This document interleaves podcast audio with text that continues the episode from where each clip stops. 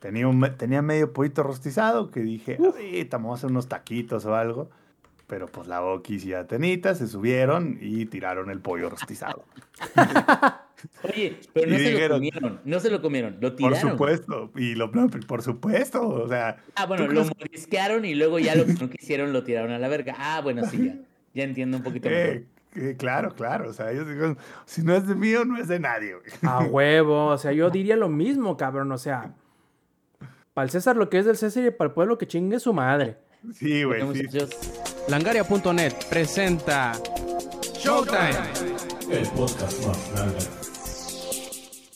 Hola y bienvenidos a la edición 302 del Showtime Podcast. Como pueden ver, yo soy Roberto Sainz o Rob Sainz en Twitter y aquí tenemos, nos, bueno, nos falta uno, pero tenemos prácticamente y en teoría completo el panel de este Showtime Podcast. Antes de empezar y de pasar a las presentaciones y que descubran quién es el que nos hace falta, quiero darles un ligero resumen de lo que pretendemos platicarles esta bella noche de domingo. Y yo sé que a lo mejor les va a parecer que acabamos de tener un Showtime Podcast ya con, ya con este nuevo.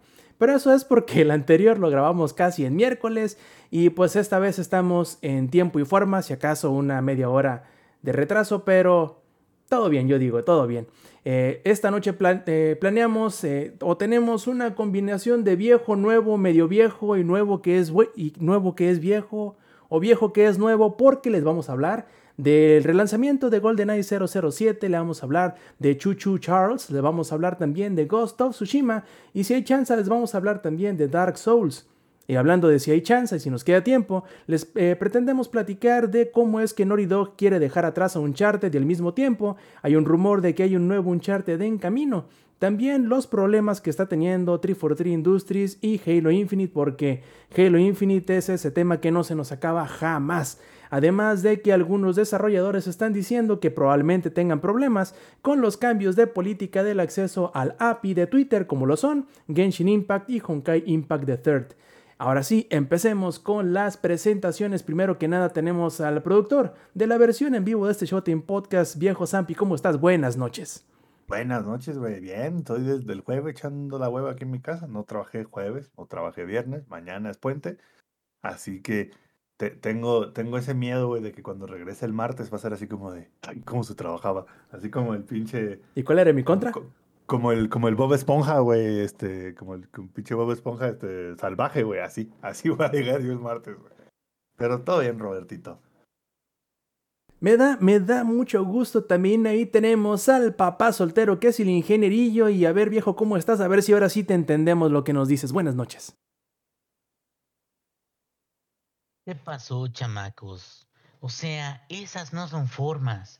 Ustedes tienen que aprender de que la vida no nada más son momentos donde ustedes se jalan la reata y luego ya están bien a gusto, güey. No, tienen que entender que hay más, hay más allá. Bueno, esto fue mi imitación de César Costa. Espero que me gane un pinche Oscar por esto, güey. Pero pues bueno, muchísimas gracias a todos los que están ya aquí al pendiente en este, el inicio del Showtime Podcast para poder estar en vivo comentando y estar platicando acerca de los temas que tenemos para el día de hoy.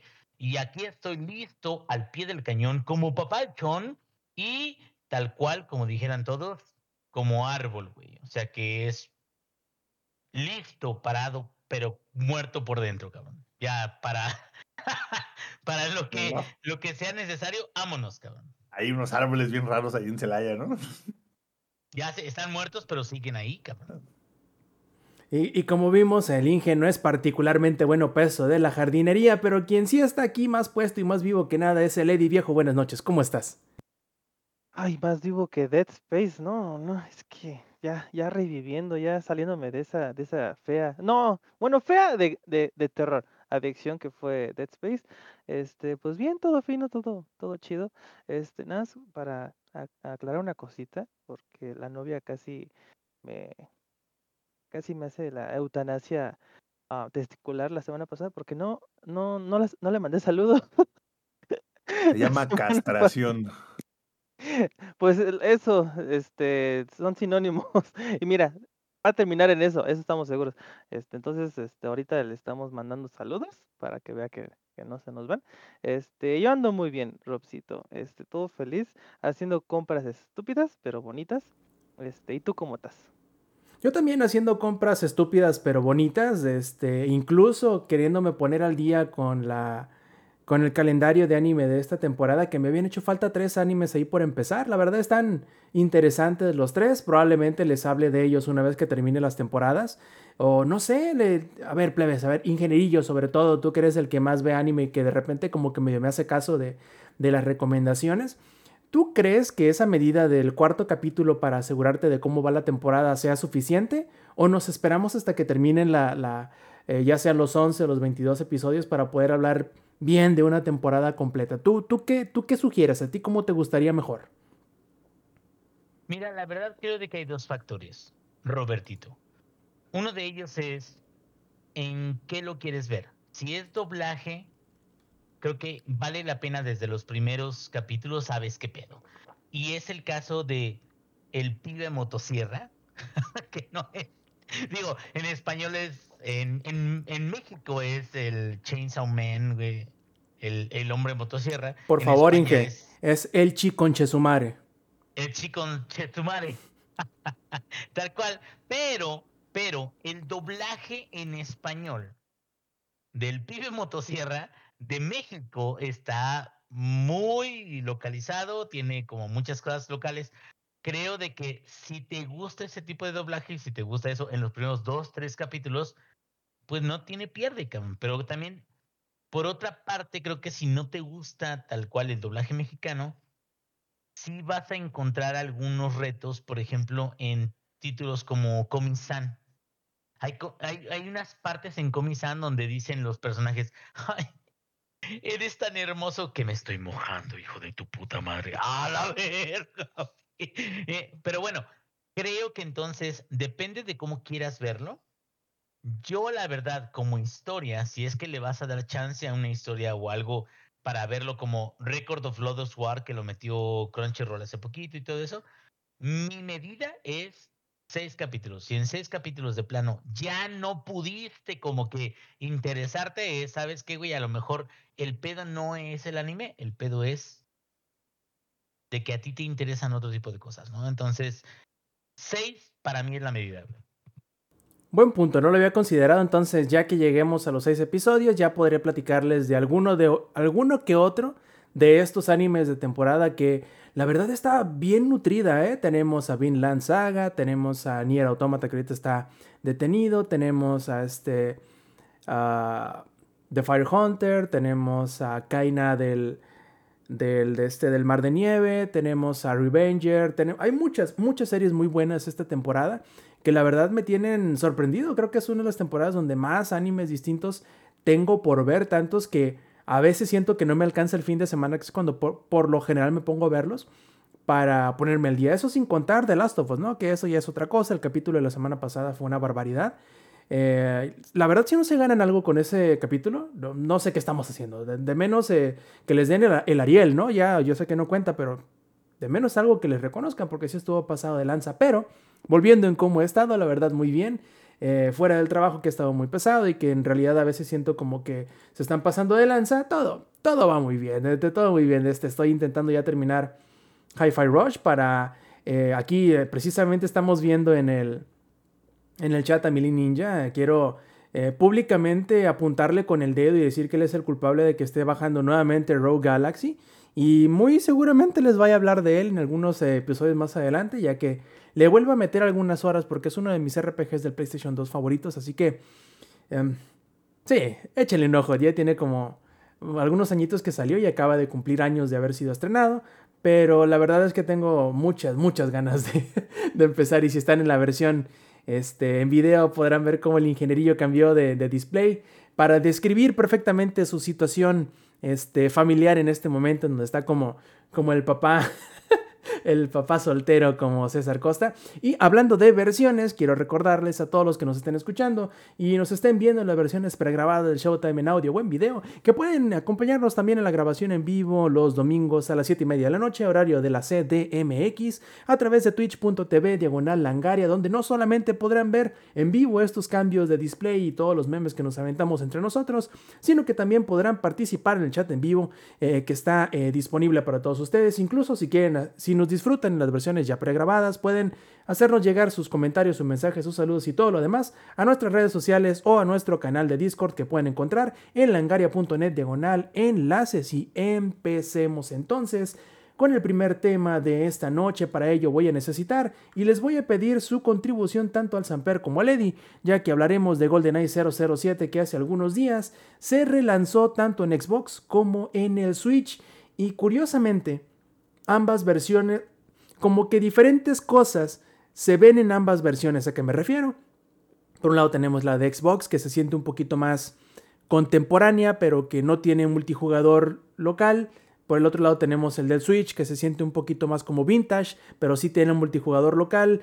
Y Eh, digamos, En línea, en línea te refieres, no lo en línea, buen punto. Y tienen como que diferentes sabores y diferentes funciones que uno se podría pensar que si, ¿por qué se complican tanto la vida? Pero muy seguramente la respuesta a todas estas eh, cuestiones termina siendo que a Nintendo se le ocurrió que así debería de ser y así terminó siendo. A ver, Zampi, ayúdame. Y también porque eh, decidieron que eran dos estudios diferentes los que iban a trabajar. Entonces, un estudio sacó la versión de, de Xbox, otro estudio sacó la versión de- del Switch. Yo ya jugué las dos versiones. Les voy a dar un resumen bien rápido de las dos versiones. La versión del Switch es injugable, güey. No sé a quién se le ocurrió, güey, pero usa los mismos controles, o sea, es un port nada más de la versión de Nintendo 64. No es un remaster de nada, güey. O sea, solo es un port. Y el problema de ser un port es lo mismo que le pasa a todos los otros que, que forman parte del, del este paquete de expansión de Nintendo 64 Online o algo así. No sé ni cómo se llama, güey. Que es que el control de Nintendo 64, un refresher para los que, digamos, este, no se acuerden, güey es el control más pinche raro que ha existido, el menos ergonómico. Espérate, Zampi. Más voy a tener que este, citar a ese poeta y dramaturgo contemporáneo que conocemos como el Longe Moco. Fue horrible ese pinche control, o sea, no, no había de otra, ¿no? Pero No, no, no, no, no, no, no, no. Fue un control incomprendido, güey. Ah, Para- sí. In- ultra incomprendido, güey. O sea, Irracional esa madre. Para su época fue incomprendido. Te voy a decir algo, güey. Tenía un stick para una lanza, güey. O sea, tres pinches espacios en el control. O sea, güey, o sea, no puedes ver que el futuro, el futuro, güey. porque en el futuro a los humanos les iba a crecer un tercer brazo, güey. ¿no? Así de, nos iba, a, nos iba a crecer un brazo en el pecho. Entonces, y ya con eso vamos a poder usar todos los, todos los botones de Nintendo 64. Entonces, ¿qué pasa? Que vaya, güey, yo amo ese control, creo que ha sido, tiene muchos recuerdos de mi infancia, fueron gracias a ese control. Güey, Pero no- eh, no- es no no- no qui- Amor-odio, ¿no? Sí, sí, sí, pero es, es como, amor-odio. güey, lo amo mucho, me divertí mucho con muchos juegos de, mi infancia jugando esa madre, pero no mames, Nintendo, te pasaste, güey. Aparte, tenía 17 mil problemas de, de, de aguante, o no sé cómo se diga en español, pero básicamente es como se rompía cada rato el stick, tienes que estarlo desarmando, limpiando, volviendo a armar. O sea, Justo como el stick de, del Switch. sí, Igual, sí, sí, sí. igual se descompone. igualito. O sea, trajeron la versión completa. Experiencia este, completa, güey. Es, es- es lo que ahorita acaban de decir, incomprendido. Es que estamos, estamos, este, no estamos comprendiendo exactamente cómo es Somos el unos port simios, güey. No, no, no sabemos nada, güey. Entonces, lo malo de. ¿Qué pasa? Entonces, como es un port directo, güey. Porque no es remaster, no es nada, es un port. El control del Nintendo 64 es físicamente muy distinto a los controles del Switch.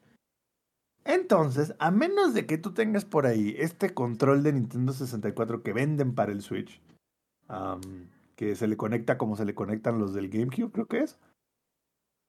A menos de que tengas ese control, es imposible de jugar, güey. Porque disparas con el gatillo izquierdo. En Switch, güey. Sí, sí, sí, en Switch. Estoy hablando del Switch. Todavía no llego a la versión de Xbox. Disparas con el gatillo izquierdo y apuntas con el bumper izquierdo. Entonces ya desde ahí valió madre. O apuntas o disparas. No puedes hacer. Literal es.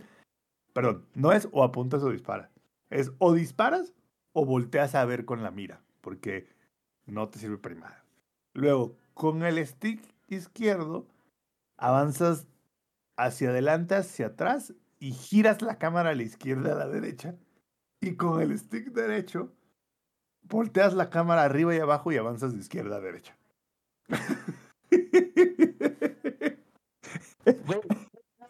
¿Qué tiempos aquellos Es, es más gracioso cuando lo intentan, guys. Es, es- Sí, créeme sí, que sí, es es más Ya gracioso. sé, ya sé, pero ¿qué tiempos aquellos donde los juegos creían de que un stick iba a ser para mover tu vista de izquierda a derecha y otro stick diferente iba a ser para eh, ver tu vista arriba abajo, cabrón? Entonces, Voy, voy estaba de la verga, cabrón. Lo voy a explicar otra vez porque Mr. Lindos Mac dice, no entendí.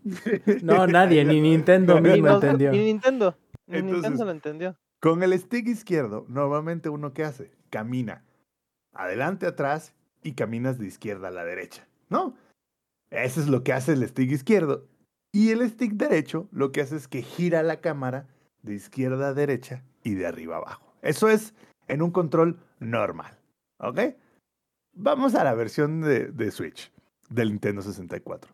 Con el stick izquierdo, adelante y atrás en el stick, o sea, de norte a sur, tu personaje se mueve de norte a sur. Hasta ahí vamos bien. Pero cuando giras el stick a la izquierda o a la derecha, en lugar de tu personaje moverse de izquierda a derecha, tu personaje gira de izquierda a derecha, o sea, gira la cámara, no el personaje. O sea, el personaje no se mueve, güey, solo gira la cámara. Entonces, el otro control, el otro stick, lo tiene al, revés. De izquierda a derecha, se mueve tu personaje de izquierda a derecha. De arriba abajo, gira la cámara de, de arriba abajo. Entonces, digamos que tienes mezclados los controles de movimiento y de cámara en diferentes botones, güey. Em, ¿Qué clase de aberración es esa? Ahí les va lo más chingón. Así era en el Nintendo 64. En el Nintendo 64, ew, Sams, no nada más en el Nintendo 64, como que la primera generación de muchos shooters, sí, sí, sí, eran un cagadero, güey. como que se paraban, como que decían, no, no, no, los usuarios no van a poder manejar en un solo stick toda la vista, güey. Tienes que separarla y luego hacer los controles un cagadero, güey. Entonces, espérame, pero ahí, ahí se, ahí se va mejor. Se pone mejor todavía, güey. Porque, ¿qué pasa, güey? En el Nintendo 64 así era también. La diferencia en el Nintendo 64 es que tú, en lugar de tener otro stick, Nintendo lo hacías, esa función lo hacías con los cuatro botones amarillos. ¿Se acuerdan los botones C? Esos cuatro botones amarillos que traía a la derecha, eso era lo que hace el otro stick del Switch y disparabas con el Z, que está abajo del control, y apuntabas con la R, que era el bumper arriba a la derecha. Entonces, sí era medio complicado, sí tomaba su tiempo como que llegarle, pero digamos que con práctica lo lograbas, güey, y, y- y podías apuntar y disparar y se lograba. En el Switch no se puede, güey. Es imposible, güey. Porque el, el mismo botón que disparas, arribita está el que apuntas, entonces es un cagadero, güey. Entonces, ¿qué pasa, güey, después? Agréguenle que el Switch no tiene control de sensibilidad, güey. Y no tiene el mismo, la misma sensibilidad que el stick del Nintendo 64. El stick del Nintendo 64 tenía muy poca sensibilidad, entonces digamos que te tardabas un poco más en girar de izquierda a derecha. Aquí Nintendo o el estudio que lo hizo en su magi en su enorme este, capacidad dijo, me super vale madres que mi stick tenga el triple de sensibilidad que el de Nintendo 64. Entonces, en cuanto tú tratas de girar, güey, tu personaje casi casi da una vuelta de 180 grados sobre sí mismo, güey. Es imposible de jugar en Switch, güey. Se desnuca solo el cabrón, ¿no? No pude, güey. No pude, güey. No pude. Porque aparte, como es un port, no le dejaron ningún, es- ningún setting de nada. No puedes remapear botones, no nada, güey. Entonces es un cagadero, güey. ¿Y qué pasa? Cuando uno jugó GoldenEye de niño, casi no habían shooters, güey. Entonces tu mente se programó para jugarlo de esa forma. Pero después la siguiente generación de shooters, ahí ya dijeron, güey, un stick para moverse y el otro para voltear a ver. Y así han sido todos los shooters que llevamos jugando durante los últimos 20 años, güey. Volver a recalibrarte a eso que hacías de niño, güey. Después de llevar 20 años jugando shooters con otro control, con otro esquema de controles es imposible, güey. Pero, ¿qué Neta es crees, imposible. Es más, en lo que, en lo que tú platicas ahí, voy por el Switch para mostrarles, te escucho. Va. Este, no, pero am, lo que dijo Samper es muy cierto. eh, es un poco inhumano. am, bueno, es que déjalo inhumano. Es careless el hecho de que lo hayan hecho literal tal cual. O sea, eh, deja ver bastante qué tan, qué tan Nintendo es esta, este port. Que literal es, am, es lo que ustedes querían. La vieja escuela, that's it. No vamos a tocarle nada porque así es como am, este Iwata lo, lo quería, ¿no? Este, o, o Miyamoto así es como lo quería. No, es que eh, a lo que dijo Samper que no se puede modificar, sí se puede modificar, pero a la Nintendo. Obviamente, complicándote la existencia. Lo que tienes que hacer para arreglar este cagadero que hizo Nintendo, bueno, en, en su mente es como de, pues no hubo ningún cagadero, pues porque nunca, este, arruinamos nada, ¿no? Entonces, lo que hizo Nintendo, eh, tienes que quitarle el, el Blu-ray, porque si no, te vas a Sí, en, eso estoy. lo que hizo Nintendo es que tienes que meterte a las a los ajustes del Nintendo Switch para que puedas moverle, a- para que puedas mapear el control. Entonces tienes que crearte un perfil para GoldenEye específicamente y así poder jugar un poquito mejor eh, GoldenEye en el, en el, en el Switch. Porque eh, literal, o sea, es, es día-noche cuando juegas este con el con el ah, Cloud Gaming inclusive. Porque hay, creo que hay como, si no mal Que, que como el 7, Cloud 8. Gaming ni siquiera hace falta porque pesa 300 megabytes. Ajá. Digo, para los que no quieren levantarse y prender su consola, lo pueden jugar en su celular o, o en este o en su PC, nada más eh, conectando un control de Xbox que Ahí va, Eddie. Vean, vean Dale, nomás. Este es el stick, el stick izquierdo, güey. Adelante, me muevo adelante, para atrás, me muevo atrás. ¿Me quiero mover a la izquierda? Nope, ese no es. Este lo único que hace es que gira. Entonces, si te quieres mover a la izquierda, para eso tienes este otro stick aquí. Y entonces este sí te mueve de izquierda a derecha, pero este apunta para arriba y para abajo al mismo tiempo, y ahí les va. ¿Quieren disparar, güey? Por supuesto. Uno pensaría, disparas con este, ¿no? Ah, no, así no, así no disparas, güey. Con este tampoco. Disparas con este de este lado, güey. O sea, con el que está del lado que te mueves, creo que ahí se alcanza a ver. Con el que está del lado que te mueves, con ese disparas y apuntas con el que está luego, luego arriba, güey. Entonces, si quieres dis- disparar y apuntar, tienes que hacer como un, un, un movimiento bien, bien extraño, güey. Entonces es como, güey. Entiendo que así eran los controles de Nintendo 64, pero aquí hay un problema, güey. El pad está del lado del mismo stick. Entonces el pad hace la función que hace el stick del otro lado, güey. Entonces es como, güey, de nada te sirve tener el pad. Entonces, porque, o sea, ni modo que juegues con una sola mano de este lado. Entonces es, es muy raro, güey. Es muy raro, güey. La, el botón que normalmente recarga no es así. estos botones no, no, no son el que normalmente usarías. Quieres cambiar de arma, es con este, güey, no es con el de arriba. Este de aquí, como pueden ver, te mueve, güey. es, como, y este botón también te mueve. Entonces es como, güey. De veras, Nintendo. Ahora sí se pasaron de lanza, güey. Ahora sí se la volaron, güey. Y si entras al, a los ajustes, güey, a- bueno, al menú principal y vas a donde está lo de los controles, güey. Los únicos estilos de control que te aparecen, para los que ya lo jugaron en la versión en Xbox, hay un, mo- hay un modo que se llama este Diamond, que se ajusta al control de Xbox. Aquí no, güey. Aquí son puros o exactamente los originales. Y si te vas a los ajustes de acá, no hay opción de, de, de sensibilidad ni nada, güey. Es como es, güey. Entonces, pues cuando lo empiezas a jugar, sí te saca de pedo, güey. Sí te saca de pedo, sobre todo porque es como, güey, la sensibilidad, vean nada más, güey.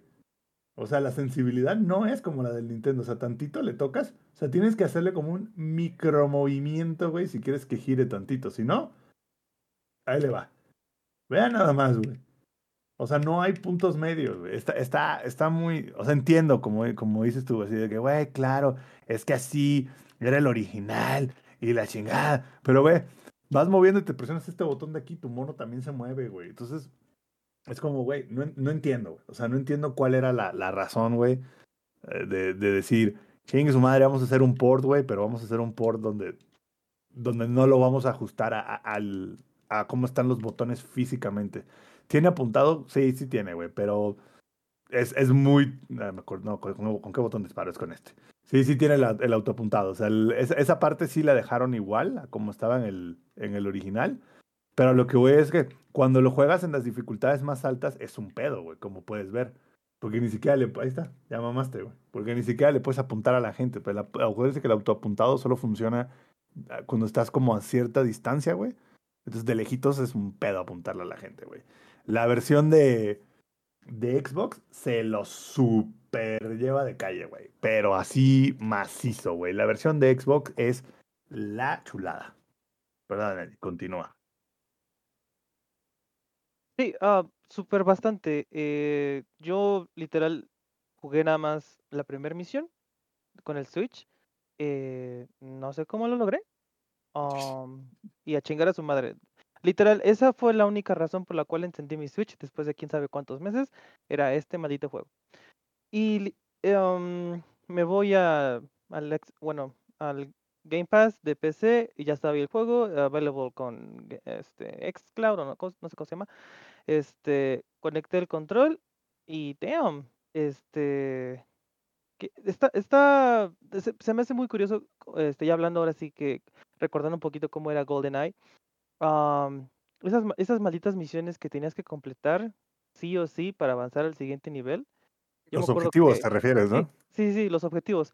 Que yo me, y eso sí me acuerdo muchísimo, que cuando veías una cinemática al final del juego era de, era de a huevo, lo logré.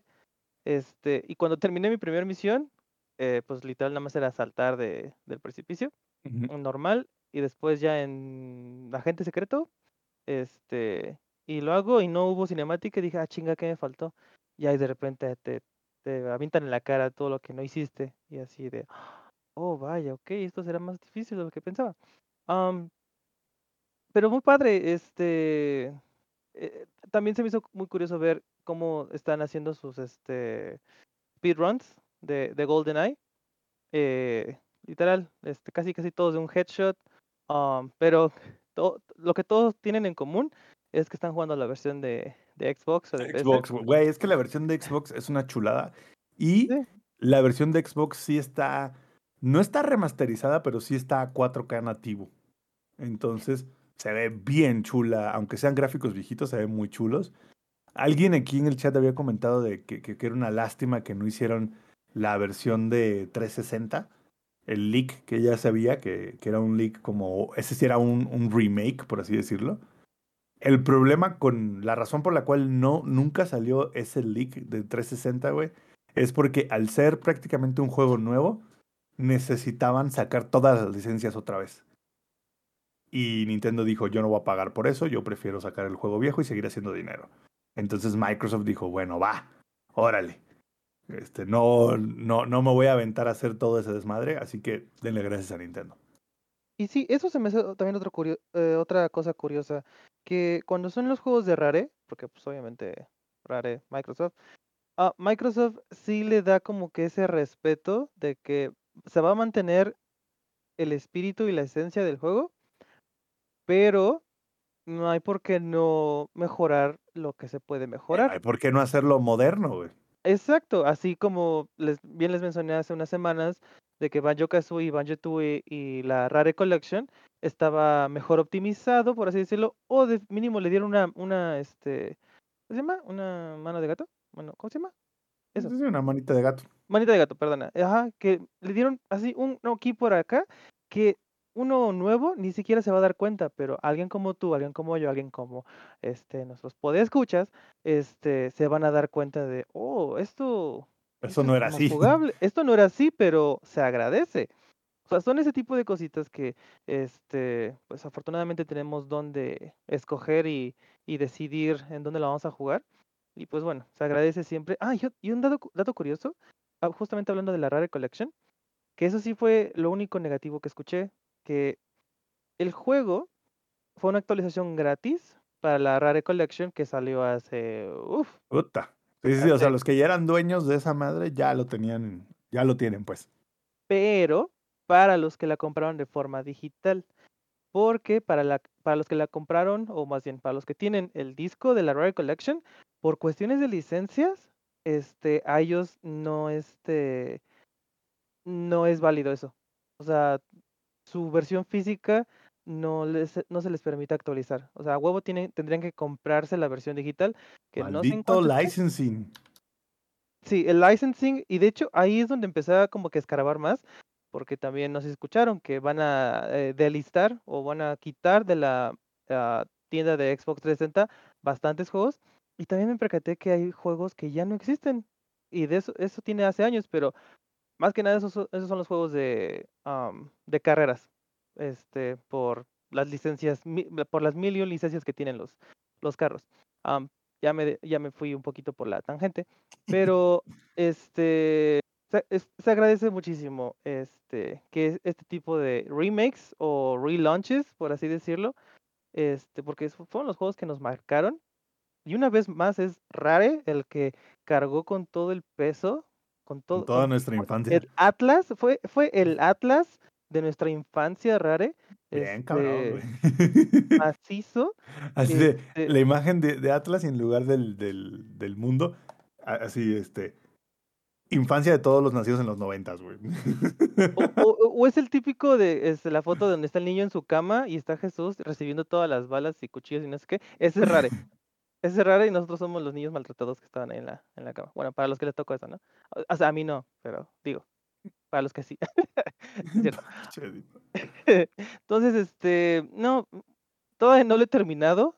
Este, no me había percatado que son un chingo de misiones, que es toda la puta Y, son un chingo de misiones, son como 20, 22 misiones, una madre así, güey. Pero yo nada más jugaba en loop, nada más tres misiones, la de la del este asilo, bueno, el silo, la del ah, es tren. buenísima, güey. Este, y la de GoldenEye, bueno, la última, la de que vas Güey, la, de, este, la de la jungla en Cuba se pone bien estúpida, güey. pinche loca los- esa vieja. No, deja tú la vieja. Los, los pendejos venían vestidos de verde y los árboles eran verdes, güey. y No se veían, güey.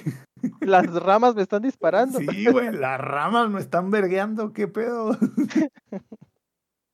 Sí, muy, qué, qué bueno que lo relanzaron. Ah, qué lástima que no lo hicieron tan bien como pudieron hacerlo. Yo creo que lástima que Nintendo no, no permitió uno que se relanzara la versión que se había hecho el leak de, de 360 y que no le dejaran tener multiplayer online a la versión de Xbox. La versión de Xbox con multiplayer online, uff, papá. Iba a jalar más gente que Halo Infinite. Aunque creo que hay un workaround, ¿no? Puedes hacerlo, este, hacer tu sala offline e invitar amigos de tu, de tu lista y creo que sí se puede jugar en... No sé, no, no, no he visto. La verdad, ahí sí no, no le he puesto a, a ver. Pero este, pero cuando quieran nos echamos un tiro. Y Joto el que agarra al enano. Y, bueno, a ver, eh, entre las dos versiones, ¿cuál es la más jugable en, en, Xbox. en, en general? Hasta en el trabajo, llévate mejor el Xbox, güey, antes de llevarte el Switch. O sea, Sí. Mejor Con todo y la tele. Sí, sí, conéctalo ahí con todo y la tele, güey. Porque sale mejor que, que la versión de Switch, güey. La, la versión de Switch es, es una falta de respeto, güey. Es una falta de respeto. E- Es como... Eh, voy a tirar una pedrada a Sony también. Es como los juegos clásicos que están en el PlayStation Plus. Hijos de su madre, güey. O sea, se pasan, güey. O sea, agarran el juego así, así es, y lo ponen para que corran el Play 5 y listo, ahí está. Ah, para que no estén chingando, güey. Por, hace- esta semana estuve jugando el Ridge Racer 2, que de hecho es un juego de PlayStation Vita. Y literal es texto 480i en un, a- a- a- estirado a 4K. O sea, no se lee una chingada, güey. Y digan que les fue bien, aparte les Y dicen. digan que les fue bien. Sí, sí, sí. Y hablan- hablando de, de- de- de faltas de respeto, a ver, ingenierillo, quiero que aquí nos ayudes a, a- a platicar un poquito de esto. Ha, sucedido en estos últimos años en donde ciertas marcas, personajes e historias han pasado al dominio público, que se, ¿cómo decirlo?, reexploran, recuentan e incluso se reimaginan ciertas cosas, como por ejemplo vimos hace un tiempo el corto este de la película de terror de Winnie the Pooh. Pues ahora algo similar, que a muchos le podría parecer una falta de respeto, eh, está sucediendo con un jueguito de terror que acaba de salir hace poquito que se llama Choo Choo Charles, o al menos no sé si necesariamente sea como de Tomás la locomotora, pero creo que es algo similar, ¿no? Ingeniería, a ver, cuéntanos cómo te fue con eso. A ver, muchachos, ¿ya me escuchan bien? ¿Qué diferencia? Dije ahorita ya en los últimos dos minutos que tuve chance, ya me voy a cambiar el micrófono bueno. Este, fíjate que de que Chuchu Charles eh, es un jueguito, como dices tú, que yo me quedé así de, ah, qué pedo con este pinche juego, sale de las pesadillas más recónditas que tenía yo y, mi hijo también, porque bueno, ustedes saben de que eh, eh, Thomas, el, el, ¿cómo se llama? Del Train Engine, la locomotora. la locomotora, es, es correcto la locomotora cricosa, güey, para los que lo, ubican, lo ubican de los Por eso, pero es que ni siquiera era tan cricosa como en este juego, güey. Y te voy a decir algo, la verdad es de que, bueno, muchos este, chamacos, incluyendo mi hijo, era así como de, ay, Tomás, qué buena onda. Y Tomás era de, no, Diesel, no hagas eso. Tú debes de irte con tu otro. Es más, de hecho, hay referencias a este tipo de historias en la película del tren bala, que está bastante buena, por cierto, se la recomiendo si ustedes las quieren ver. O sea, hay, la referencia a Thomas es precisamente porque es como muy puro, ¿no? Es como muy de, o sea, Thomas quiere todo lo mejor para todos, Diesel es como el traidor o el malo o el que está buscando nada más por el mismo. Y en esta entrega, que se llama Chuchu Charles, es un juego extrañamente de sobrevivencia, pero te voy a decir algo. Creo que me recordó más a los tiempos donde yo quería hacer mis propios juegos en, el, en Source o este, en, en, en engines que eran un poquito como eh, accesibles, pero a la vez como que no tenían muchas capacidades de como de explorar más, o si las tenían, yo la verdad no tenía conocimiento. ¿Por qué? Porque este juego, creo que el concepto en particular está muy bueno, es más, no nada más el concepto. Ustedes busquen el trailer o el promocional de Chuchu Charles y van a ver que el concepto es muy bueno, pero muy bueno, güey. O sea, el concepto tal cual es, ¿cuál es? Tú eres un personaje que llega a una isla y le dicen, oye, güey, tienes que cazar un pinche tren. Un tren que es como un demonio, no sé qué vergas, pero pues tú tienes que cazar un tren. Pero aquí está el detalle, perros. El detalle es de que tú vas a tener acceso a un tren propio que va a navegar todas las vías de esa isla donde tú te encuentras y vas a decidir en ciertas partes del camino dónde vas a ir, si a la derecha o a la izquierda, porque tú puedes controlar hacia dónde van estos, estas desviaciones, ¿no? Entonces, creo que lo interesante del concepto es precisamente de que Chuchu Charles es como, dicen los, los chamaquillos, es como si fuera un Thomas Exe. No sé si ustedes, digo, ya gente ya anciana como yo, sepa lo que es el eh, prefijo exe para todas las para toda la este los tipos de personajes que pueden salir que es Sony exe Mario exe eh, este Thomas exe ¿qué, qué quiere decir exe homo no, no, no, no, no, no, no, no, no. Que estaría muy interesante, ¿eh? Digo, ya que lo estás diciendo. Pero ahí te va.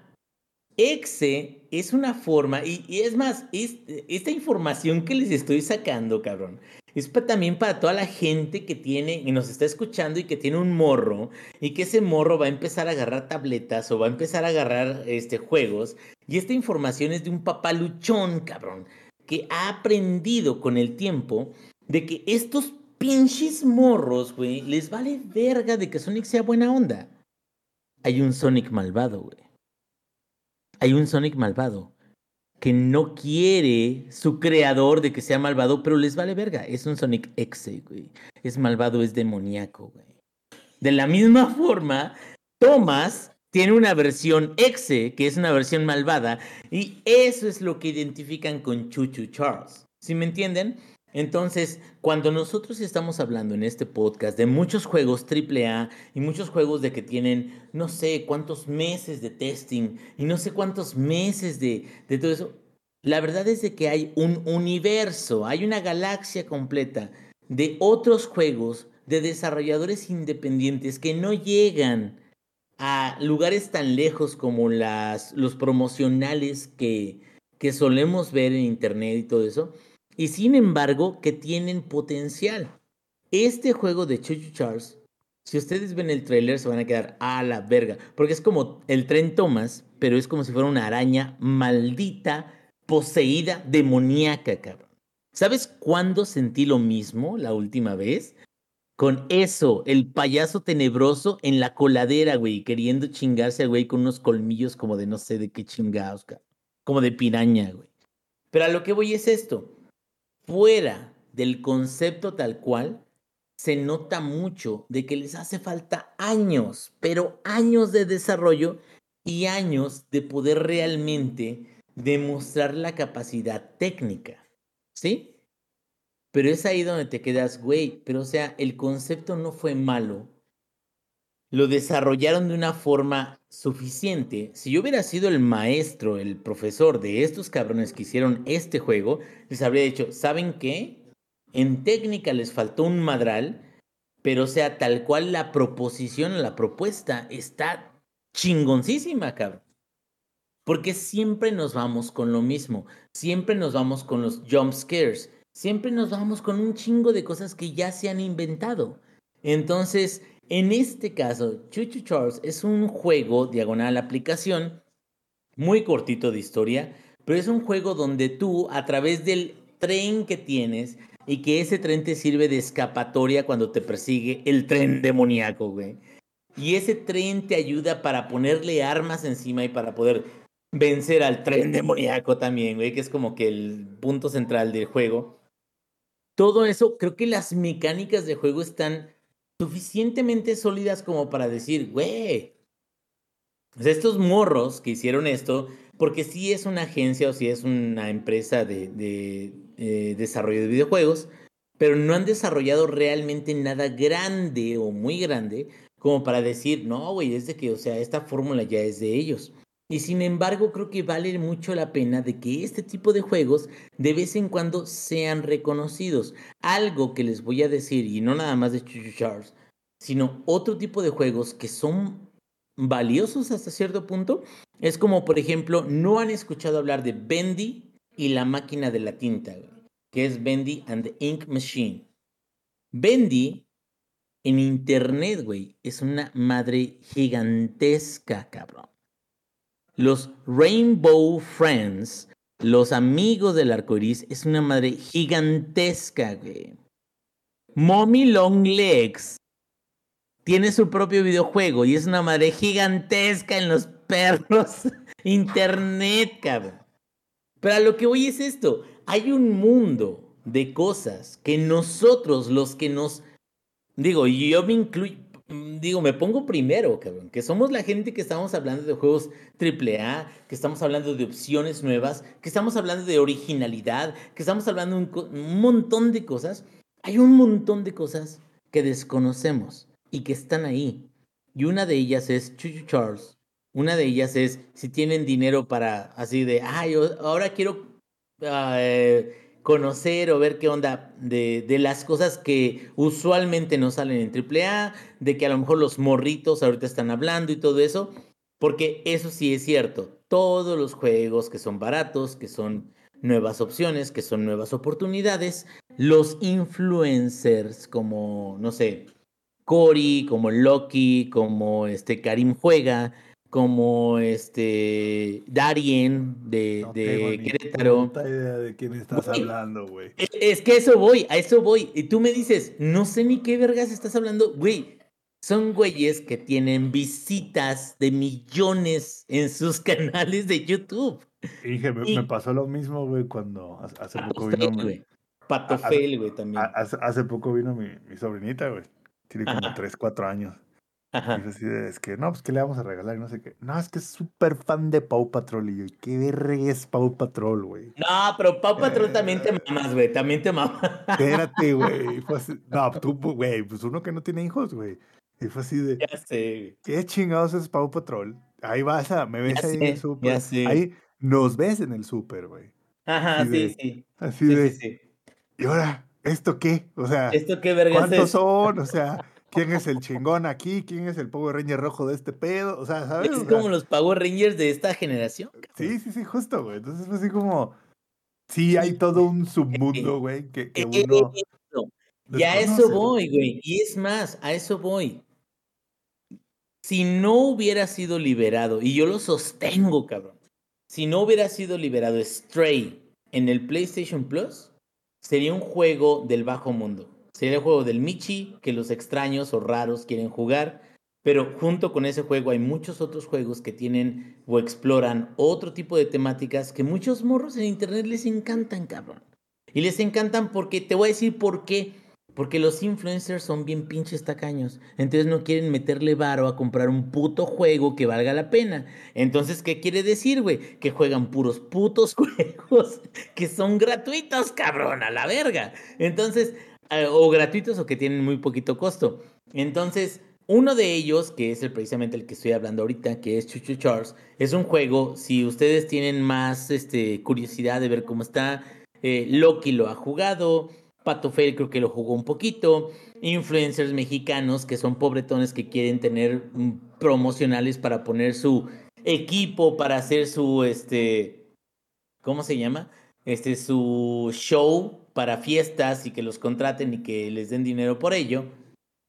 Todos esos lo que hacen es que buscan joyas o buscan buenos juegos dentro de lo que no es convencional o lo que no es este, tan abierto en el mercado o tan, tan este, actual en el mercado.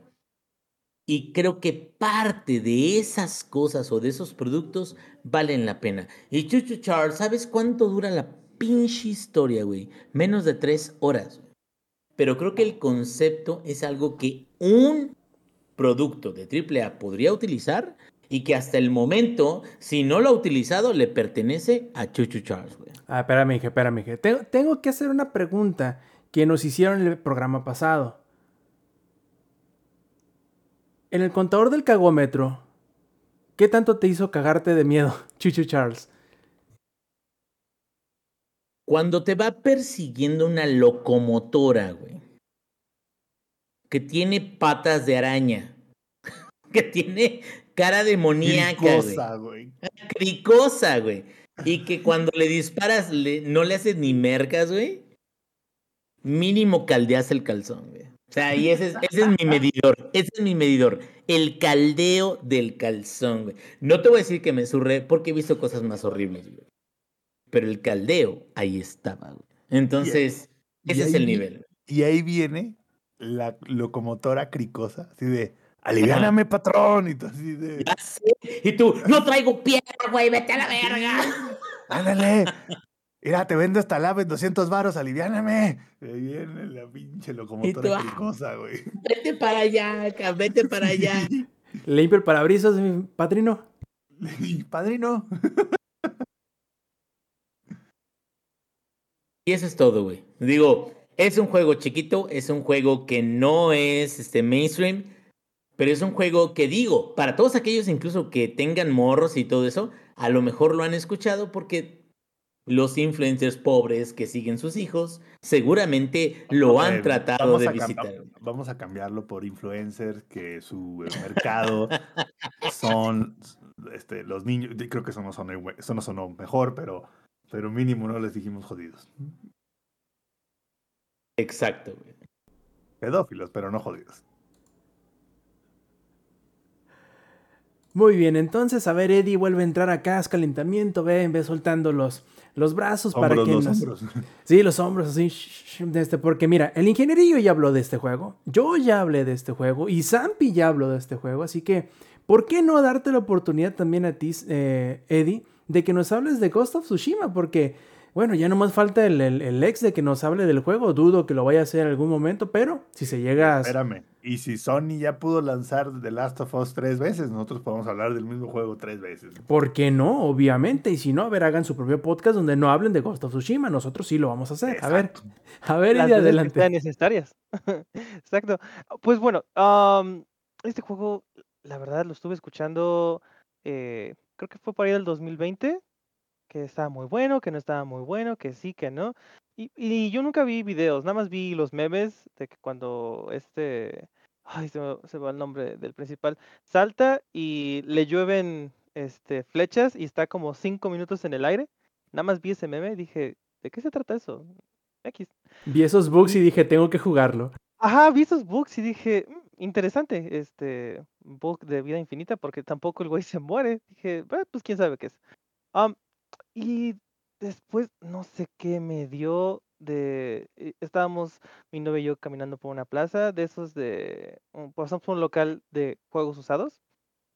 Y ahí estaba un PlayStation 5, obviamente súper, este, con el precio infladísimo, a, creo que usado, con eh, versión de disco en 17 mil pesos o algo así. Dije, hola, Chinga, pues ¿quién lo usó, güey? ¿quién lo, quién lo escupió? ¿Quién le escupió? ¿No? O sea, dije, "Ah, X". Pero al lado estaba la versión de Ghost of Tsushima Director Scott en creo que 700 pesos o 650 pesos. Y dije, ah, caray, si la última vez que lo vi no bajaba de los, mil, de los 1300. dígale que está en el PlayStation Plus. Ah, ya sé, ya sé. Este, dije, "Ah, pues, a ver, ¿qué tal? Eh, Cabe aclarar que yo, mm, yo no compré la PlayStation, no, no es la PlayStation Plus, es la, es, es la siguiente, es la Extra, Samper, recuérdalo. La Plus Porque- Plus. Ajá, la Plus Plus. Entonces, este, lo vi y dije, "Mm, pues, a ver qué tal. Este, y si lo compré, lo instalé, bla, bla, bla, lo empecé a jugar y, fuck, me fui como, este, fue, fue mi adicción antes de Dead Space, de hecho, Dead Space me hizo que me saliera de, de esta adicción.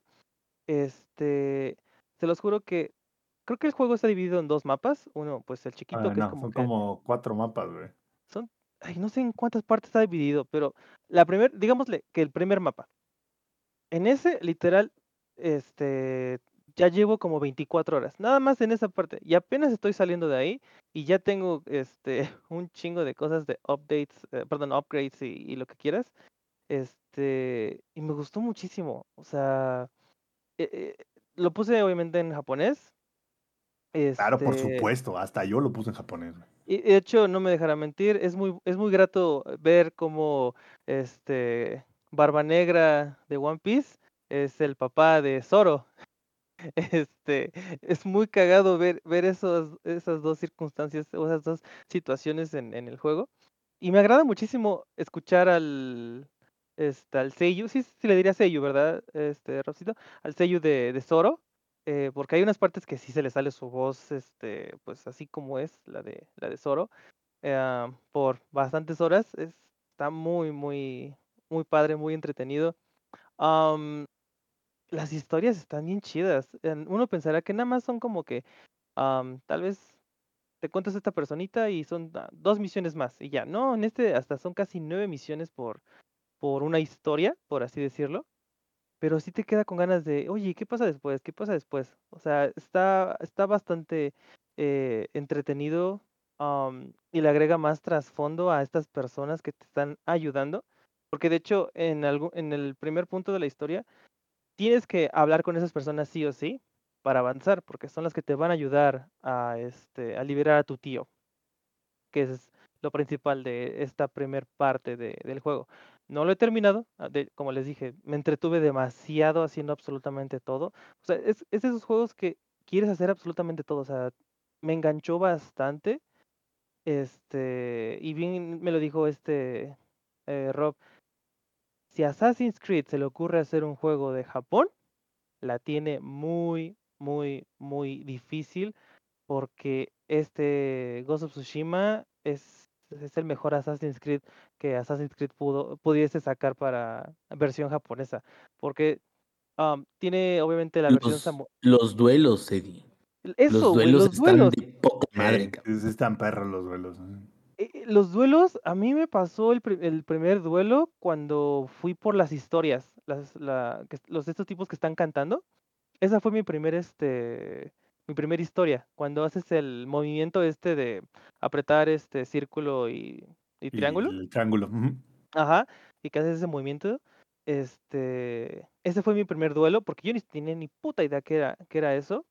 Simplemente es un uno a uno, este, a katanas. Es un tiro cantado, pues. Ajá, sí, quiero tiro cantado, hasta hay fuego, hasta hay relámpagos, este, hay lluvia, hay todo. Dices, a la verga, qué chido está esto. Ese es uno. El otro es este, cuando viene ahora sí que el gang, la, la, por, por allá, este, en la colina, y te bajas del, de tu caballo. Le eh, también ese, esa, este, cuando le cantas el tiro a- al primer pendejo que se te acerque. Le gritas, no, hey, what is your name? What? What is your name?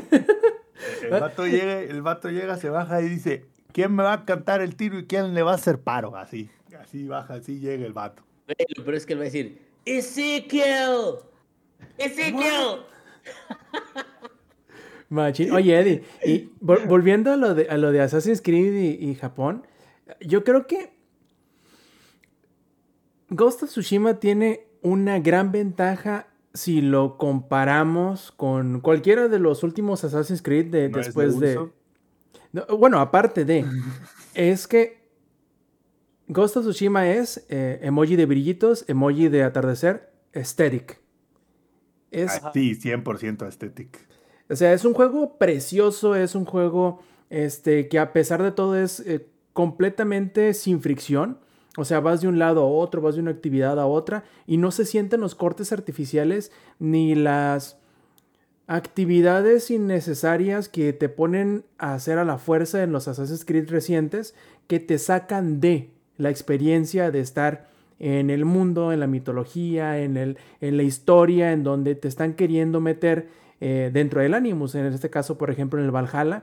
Yo creo que hay muchas cositas que juegan en contra de, entre comillas, la ilusión de estar en, en, en, en tiempos vikingos, porque son tropos o son cosas, son detallitos que Ubisoft ha metido en los anteriores Assassin's Creed y se cree en la necesidad de tener que incorporarlos también en el nuevo. Y toda esa... to- todo ese peso muerto no lo tiene Ghost of Tsushima, por lo tanto puede darse el lujo. Rap, pero Mm. hay alguien que defienda Valhalla ahorita, güey. O sea, hay alguien que diga, no, güey, es que neta, Valhalla es el mejor Assassin's Creed que ha habido. Mira, es que puede serlo, no, no digo que no. A mi parecer, yo creo que tiene desventajas Assassin's Creed y la filosofía con la que Ubisoft ha tratado o con la que ha manejado la, la- la franquicia en los últimos años. No digo que todo sea malo, sino que son cosas que por no tener esa obligación o no sentirse en la necesidad de poder, de tener que poner esos detalles, este, Soccer Punch, sí, Soccer Punch, ¿verdad? Eh, Sí, Soccer Punch, ajá, en Ghost of Tsushima, le permite hacer cosas que no puede hacer Assassin's Creed en lo general. Por ejemplo, esa...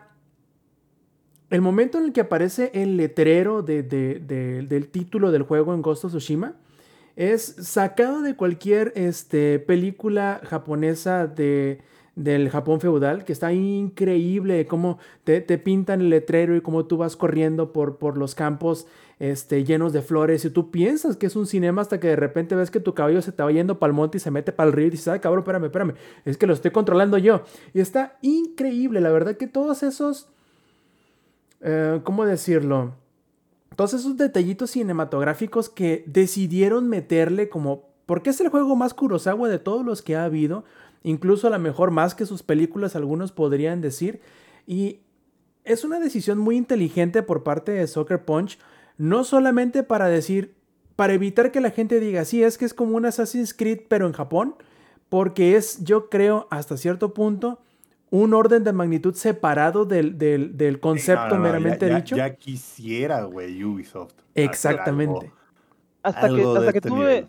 Hasta que tú me mencionaste eso, fue como de, oye, sí es cierto, porque tiene pues las cosas así, ¿no? Que vas a los puntos de, am, puntos de control eh, de los unos, te los puteas a todos, los liberas, cositas así, pero eh, la dirección de eh, cinematográfica del juego es otro desmadre. Cuando te- terminas una misión, este, la cinemática, este, que pa- parece el, bueno, no, no me, no me cuelguen si lo estoy diciendo mal, este, los kanjis, este, ahí en medio, que literal ya, ya terminó la historia, este, de, de o sea, terminó ese capítulo, por así decirlo eh, eh, eh, está muy, está muy cabrón. Y otra cosa que dijiste, este, de que no te quita el ritmo eh, por cosas que dices, esto no está agregándole nada, simplemente me está haciendo perder el tiempo. Ah, por ejemplo, el juego, puedes hacer lo que tú quieras, o sea, puedes ir y enfrentarte a, a cuan pendejo qui- quisieses. La única vez que me advirtieron algo fue de, hay demasiados güeyes aquí. ¿Estás seguro que quieres ir? Y dije, "Mm, no, este, Pero sí regreso. puedes, güey. Ajá, exacto, sí, Sí puedes. puedes. Porque este, eso, yo llegué por, digamos que yo llegué por el sur y me dijeron ese mensaje, pero después yo llegué accidentalmente por el norte y empecé a chingármelos, o sea, así que por secciones y sí pude. O sea, fue, fue muy cagado. Eh, el juego sí es difícil. De hecho, bueno, lo puse en, en dificultad difícil, este, porque no sé por qué, ¿Y pero quién lo diría? Está difícil. Sí, está difícil. Este, pero sientes una maldita satisfacción cuando haces un parry perfecto y te chingas, este, casi casi de un, de un golpe a- al, al enemigo. y creo que cuando usas los combos en conjunto, Eddie, no sé si, si te haya pasado, cuando realmente aprendes a usar el personaje, sí está cabrón. O sea, sí Sí, está. güey, si, sí, eres todo un samurái, güey. o Sí, sea, a huevo, sí soy, sí soy, a huevo, ¿no? Exacto, porque hasta llegas mamón, así de, "Ay, ¿quién me va a pelar la verga y cuántos? Así llegas. el capitán primero, tú pendejo, igual a ver, vas, este, y la técnica que más me ha gustado usar es cuando el, el rompeescudos, este, es- es es súper genial. Y aparte, la verdad, eh, si, si tienen la oportunidad, y se los juro que no me paga PlayStation. Chica, chi- chiques, Hombre, quien escucha este podcast seguido sabe que aquí no nos paga PlayStation. digo, este, Si todas las esperanzas, Si no nos paga Microsoft, cabrón, que se la cromamos cada que podemos. porque, porque cada vez que sale un juego, este, donde sé que el DualSense tiene algo que ver, pues digo, este, eh, voy a, voy a decir lo mismo con Ghost of Tsushima Director's Cut, este, está bien cabrón, literal está bien cabrón, este, el, el DualSense, ya sea con lo, el clásico de, este, ¿cómo se llama? Del, ah, del gatillo cuando, este, usas el arco, eh, ya sea que uses el arco medio, este, o el arco grande, este, sí hay diferencia, de hecho sí hasta cuesta un traba- un poquito de trabajo, este, tensar el arco y pues lanzar, bueno, dejar soltar tu, tu flecha. Yo, yo no sé si, si, si yo tengo manos toscas, güey.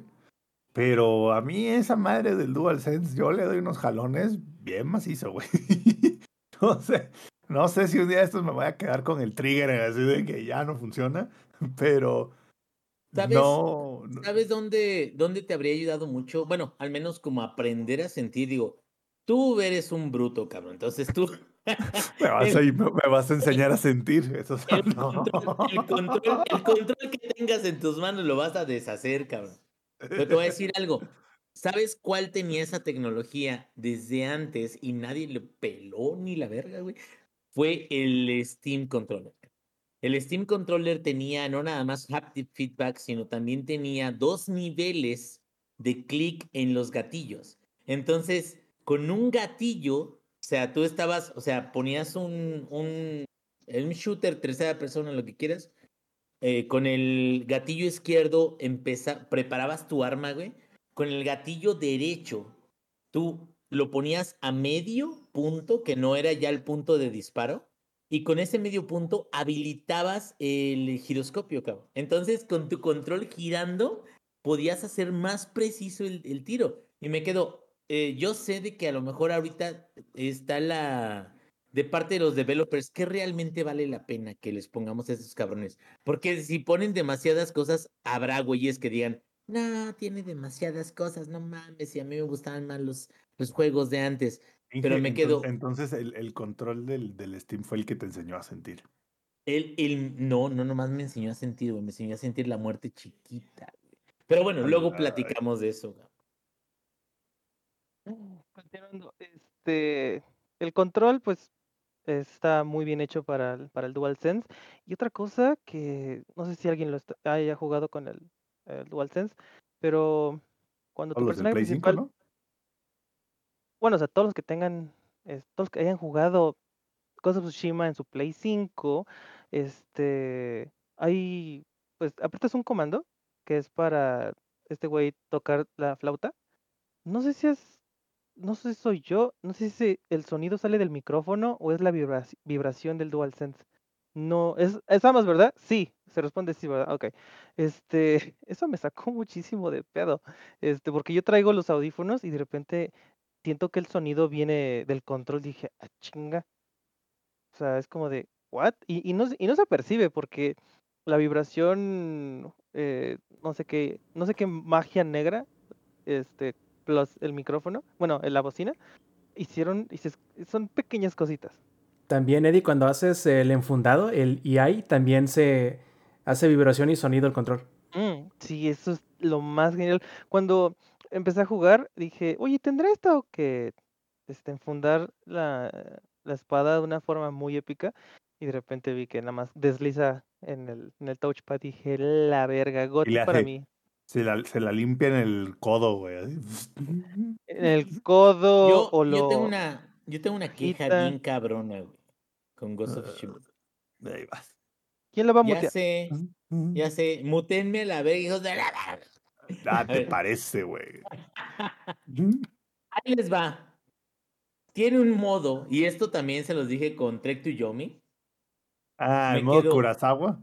El modo Kurosawa, güey, vale Sí, sí, verga. sí, Les voy a decir por qué, Sí, güey. sí está muy, está muy snob, güey.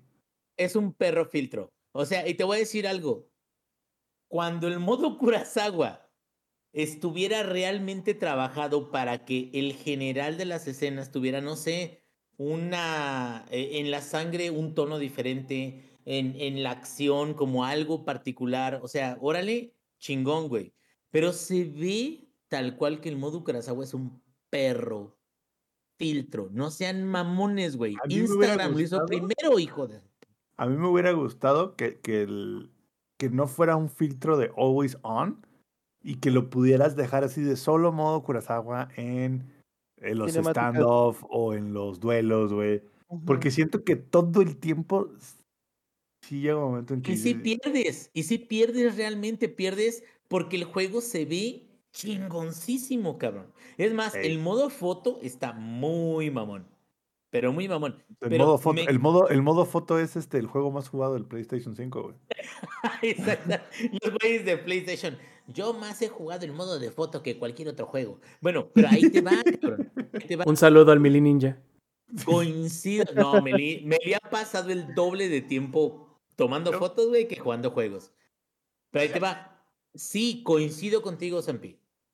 Si hubieran puesto el modo Kurosawa nada más en ciertas partes o si hubiera habido alteraciones en los colores cuando hubiera otro tipo de acciones que no fueran duelos, que no fueran peleas, que no fuera todo eso, órale, cabrón. Pero ese modo, como está implementado, no mames, güey, es Instagram. En, en un pinche filtro así de o sea, todo gris. pudieron mames. haber hecho mejores cosas. O sea, creo que Sí, sí, sí, pudo, haber sido algo mejor que nada más un filtro. Así, Yo ahí creo que les fue como de, a ver, nos sobran, nos sobran 10 mil dolaritos, ¿en qué la vamos a gastar?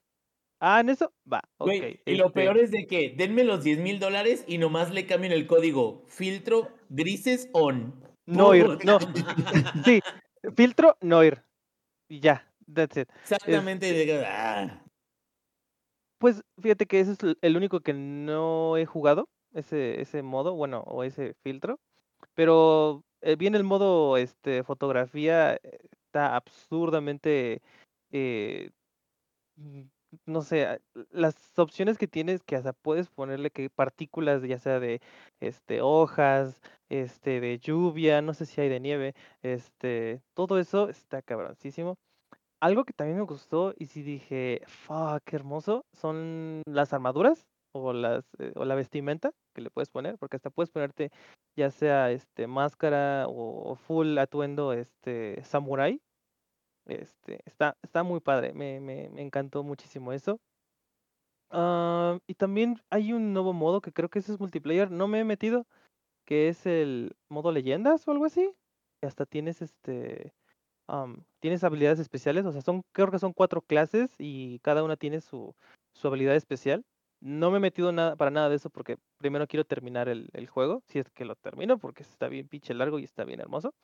Este, pero sí, como dice Samper, eh, jueguenlo, está en la PlayStation Plus Plus Collection. Este, El modo leyenda, ¿sabes qué es lo chingón? Bueno, en su tiempo, ahorita también, pues, pero, o sea, en su tiempo fue muy chingón porque llegó gratis. Llegó así de, órale, hijos de su pinche madre, ¿les gustó Ghost of Tsushima? Órale. Llega el modo leyendas, es multiplayer cooperativo, denle, cabrón. Y la verdad, ¿qué es el modo cooperativo de leyendas? El modo cooperativo de leyendas nada más es, elige una de las cuatro clases con diferentes habilidades que tienes, júntate con otros güeyes en internet, hay misiones y retos y tienes que terminarlos en una cierta cantidad de tiempo. Pero la verdad es de que sí sorprende que Soccer Punch se haya dedicado o haya realizado este desarrollo para ese tipo de interacción o ese tipo de juego cuando técnicamente ya lo tenía todo. O sea, no tenía realmente que hacer lo de leyendas como para que la gente les gustara más Ghost of Tsushima. Pero lo hizo. Y leyendas estuvo bastante bien. No te voy a decir que es sobresaliente porque nadie ha dejado de jugar Ghost of Tsushima por leyendas o su sección de leyendas. Pero es suficientemente bueno como para que la gente se quede, güey, o sea, qué chingón que, que adicionaron esto. Entonces, la neta, si tienes chance de probarlo un ratito, sí, sí vale la pena. Acá en el chat nos lo- dice lo él, oye Eddie, acá en el chat nos dice él, ¿se imaginan que contaran las horas del modo foto? No, hombre, hasta diploma te sueltan. Yo creo que así te dan el, el título Platino. de, sí, de diseño gráfico y fotografía, ¿no? Es, es como imagínate si, si el Inge le viniera un contador independiente de, de horas AFK, güey. No, no mames, güey. pues. Se hace De todos, rico, los, de todos los juegos del Inge, el 40% es AFK. Y no es porque yo quiera, güey, es porque la vida me lo exige, pero ahí están. Digo, también no es como que lo vaya a desmentir, ¿verdad? Y bueno, muchachos, entonces, eh, Eddie, ¿alguna otra nota antes de, de acabar con tu tema de Ghost of Tsushima? Um, no. Está muy bonito el juego. That's it. That's the tweet. Muy bien, ahora pasamos entonces a las noticias. Hoy sí nos va a alcanzar el tiempo para hablar de una que otra noticia. La primera de ella para oreja Inge, para oreja Eddie. Resulta ser que hace unas semanas comentaron los de Naughty Dog, específicamente Neil Druckmann, que el estudio está listo para dejar atrás o dejar en el pasado o dejar como cosa del ayer a sus dos franquicias más grandes, principalmente Uncharted, porque ellos piensan que ya le pusieron un bonito este moño al final de la historia al terminar Uncharted 4 con el final de Nathan Drake, pero que también probablemente también con The Last of Us, sobre todo si no encuentran o si no tienen una excusa o una historia lo suficientemente buena como para volver a ese universo. Eddie, ¿qué te parece? No sé qué tan fanático seas de, de Uncharted, pero creo que los has jugado todos, ¿no? Estás muteado, Eddie, por cierto, ¿no? Lo siento. Es que estoy muteado en mi headset. Desmuteado, pero no acá, perdonen. Eh, de hecho, sí soy muy fan de, de, Uncharted. De hecho, fue Uncharted 2 por la cual me llamó la atención el PlayStation 3 y fue Uncharted 3 el que me hizo que me comprara un, un PlayStation 3 hace, híjole, ya tiene como 10 años este, ese asunto. Este, y pues obviamente pues pude jugar el 4 hasta que me compré el PlayStation 5. Es una historia muy, muy, muy rara la mía. Este, no, eh, siento que está bien que hayan dicho de que, pues, nosotros fue como que esto es lo que hasta aquí, hasta aquí dejamos este, nuestra historia de la saga de Uncharted. That's it. En cuanto a la, lo de The Last of Us, te lo puedo asegurar que después de que dijo eso este Neil uh, Druckmann, Druckmann, ¿cómo se pronuncia? Este, ¿Se puede pronunciar Druckmann? Sí, ok, eso. Este, después de que pronunció eso, bueno, perdón, dijo eso, te lo puedo asegurar que HBO llegó y le dijo, a ver, ¿cuánto? Porque ya este anuncies The Last of Us 3 para que para que podamos este continuar esta esta hermosa minita de oro que es la serie. Porque sí mencionó de que eh, no o sea, si, si anunciamos la parte 3, tiene que ser por una historia este que valga la pena, bla bla bla bla. Yo supongo que ahorita han de estar como que, bueno, quién sabe, tal vez soy yo el que está mal pensando y me estoy yendo por, por la tangente como siempre, pero yo creo que sí sé que me quedó, se quedó muy pensativo por cómo fue recibido el, el 2, por lo de Abby, por lo de Joel, este, por la escena de Abby en el bote, que aparentemente muchos son de masculinidad frágil y no les gusta ese tipo de cosas. Bueno, se les hace aberrante ese tipo de cosas que la verdad, este, pobres imbéciles. Este, pero ese tipo de recibimiento yo creo que sí como que pudo haber afectado un poquito el desarrollo o bueno, el anuncio del 3. Y lo podemos notar un poquito con el último capítulo que pues literal fue como de, oh, oh shit, they are, oh, está bien. Y después lloramos todos. ¿No? O sea, al principio sí fue como de, oh, y después ya, este, la, la lloriquera, ¿no? Um, yo la verdad estoy seguro que sí va a haber una parte 3, pero quién sabe hasta cuánto tiempo vaya a ser. obviamente va a ser por parte de Naughty Dog. En cuanto de lo de Uncharted, este, yo digo que está dejando un poquito abierto en el que cualquier otro estudio este, suficientemente valiente para ni siquiera tratar de llenarle esos zapatos, pero pues tratar de hacer como que un giro diferente. Pero obviamente apegándose a lo que es Uncharted, que es como que ese Tomb Raider con ese humor característico. Digo, pero, pero Eddie, la película dejó que desear, cabrón. O sea, la neta, y, no fue que fuera mala la intención, porque las intenciones uno luego luego se da cuenta como de que, ah, mira, Tom Holland, que es una estrella, ¡pum! Ahorita que podría continuar la saga y lo que quieras. Y Soli, que se supone que Soli es un... No sé, Soli siempre lo he visto con otro actor, güey. No sé, o sea, como alguien más maduro, más ruco y lo que quieras. Pero sé que también los directores o los eh, directores de casting se quedan, güey, si la saga le va bien, dentro de 5, 10 años, quiero que este actor siga siendo Soli, ¿no? Porque como que eso pega más a que cambiemos actores. Pero aún así Uncharted como que en cine no le ha ido tan bien. Y no necesariamente quiero decir como que, ay, de plano, The Last of Us le iba a ir mal. No, o sea, le está yendo súper bien, cabrón. Pero sí creo que Uncharted en particular como que no sé si realmente aterrizó donde quería aterrizar. Hablando específicamente de la película Inge, yo creo que la debilidad más grande es como que la dirección más que el casting, porque al final de cuentas tanto Wahlberg como Holland terminan siendo ellos y no el personaje que, probablemente debieron interpretar. Y lo más triste del asunto es que hay un puñado de películas que podrían ser mejor películas de Uncharted que la misma película de Uncharted. De hecho, hoy acabo de ver una, la de las aventuras de Tintin. Güey, la de... La de... ¿Cómo se llama esta de Nicolas Cage? Que es como. ¿Tesoro Nacional? National Treasure, güey, a huevo. Qué buenérrima, güey. Está bien buena, cabrón. Pero lo que voy es esto. Siento que Uncharted peca de que en su primer película hace cosas demasiado fantasiosas o extraordinarias, güey. El final de la película, literal, son barcos volando. Y donde te quedas, ay, sí, ya, Oye, no, te lo mames, Y curiosamente, esa es la parte que más me gusta de la película. Creo que si todo hubiese sido como la primera escena y eso último, hubiese sido mejor, porque al final de cuentas, vaya, en Uncharted 2 pelean contra inmortales que salen de, de Shangri-La, güey. O sea, es, como si comparas, por ejemplo, con, con Tomb Raider, eh, la segunda entrega de Rise of the Tomb Raider o sea, tal cual, o sea, eh, Lara llega en el videojuego a un lugar donde hay zombies de, del ejército romano. o sea, o sea, y son los que tiene que derrotar. Y te quedas, ok. Pero a lo que voy es, no sé por qué el build-up o la construcción de, del argumento para Uncharted en película se me hizo como que saltó del 0 al 100 sin realmente que la gente como que se emocionara por ello o que le diera como una sensación tal cual. Y digo, digo, ya, y ahorita antes de, de soltar aquí, voy a decir lo que siempre he creído y, y, lo que, lo que este, creo que está pasando, sobre todo con la serie de, The Last of Us.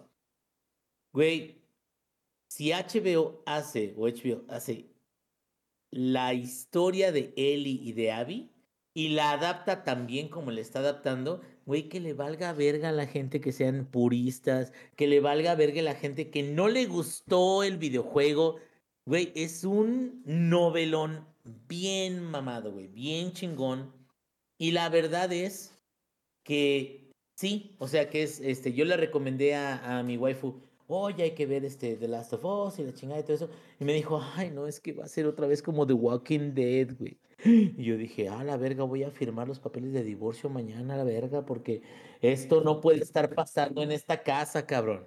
Y no, ya le expliqué después y le dije, es que tal cual, creo que lo bonito de The Last of Us es que sí, están los infectados y la chingada y lo que quieras, pero creo que sí se separa bastante de, por ejemplo, The Walking Dead, porque The Walking Dead, el elemento de la amenaza zombie se utiliza recurrentemente como para mover, ahora sí, de que los, los, este, las intenciones de los personajes. Y en The Last of Us no, la gente es mierda. Ese es, ese es el punto. En The Last of Us 1 y 2, la gente es mierda y la gente es mala. Y el drama que vives es porque la gente es mala. Entonces, de cierta manera, te puedes sentir mal porque Ellie es una asesina, hija de su pinche madre, que está matando un chingo de gente, pero por otra parte te puedes quedar, güey, es que es ella o ellos o lo que quieras. Entonces yo la verdad apoyo 100% de que haya una muchacha que se esté poniendo bien mamada ahorita para que en los próximos dos años vaya a grabar como Abby, güey, en la segunda y tercera temporada de Last of Us. Pero sí, la neta, si no lo hacen, güey, HBO y este Naughty Dog, Neil Druckmann, se están perdiendo de un ofertón bien bueno porque está muy buena la historia.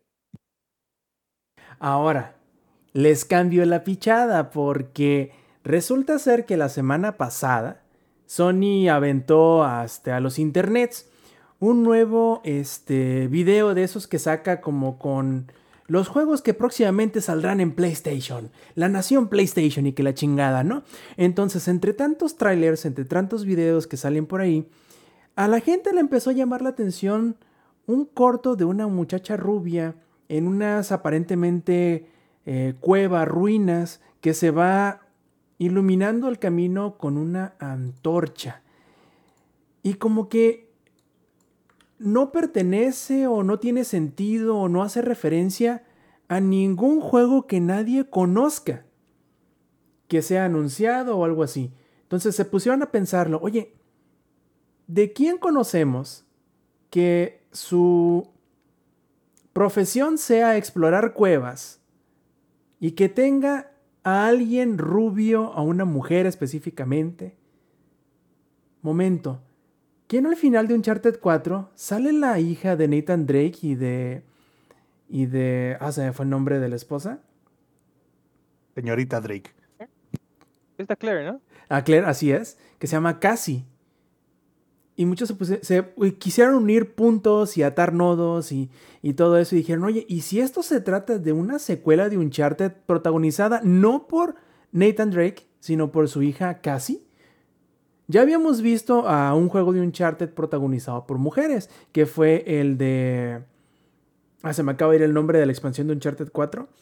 Soy de los Legacy, creo. De los Legacy, exactamente, con Nadine y con, y con Chloe. Eh, entonces, no me parecería extraño que algo así sucediera, pero, Eddie, ¿te gusta la idea? ¿Quisieras que terminara en el 4 o sí, por qué no? Ver una nueva generación de, de, cazadores de tesoros en donde a lo mejor Nathan es, eh, Nate es más como el Zully para, para Cassie.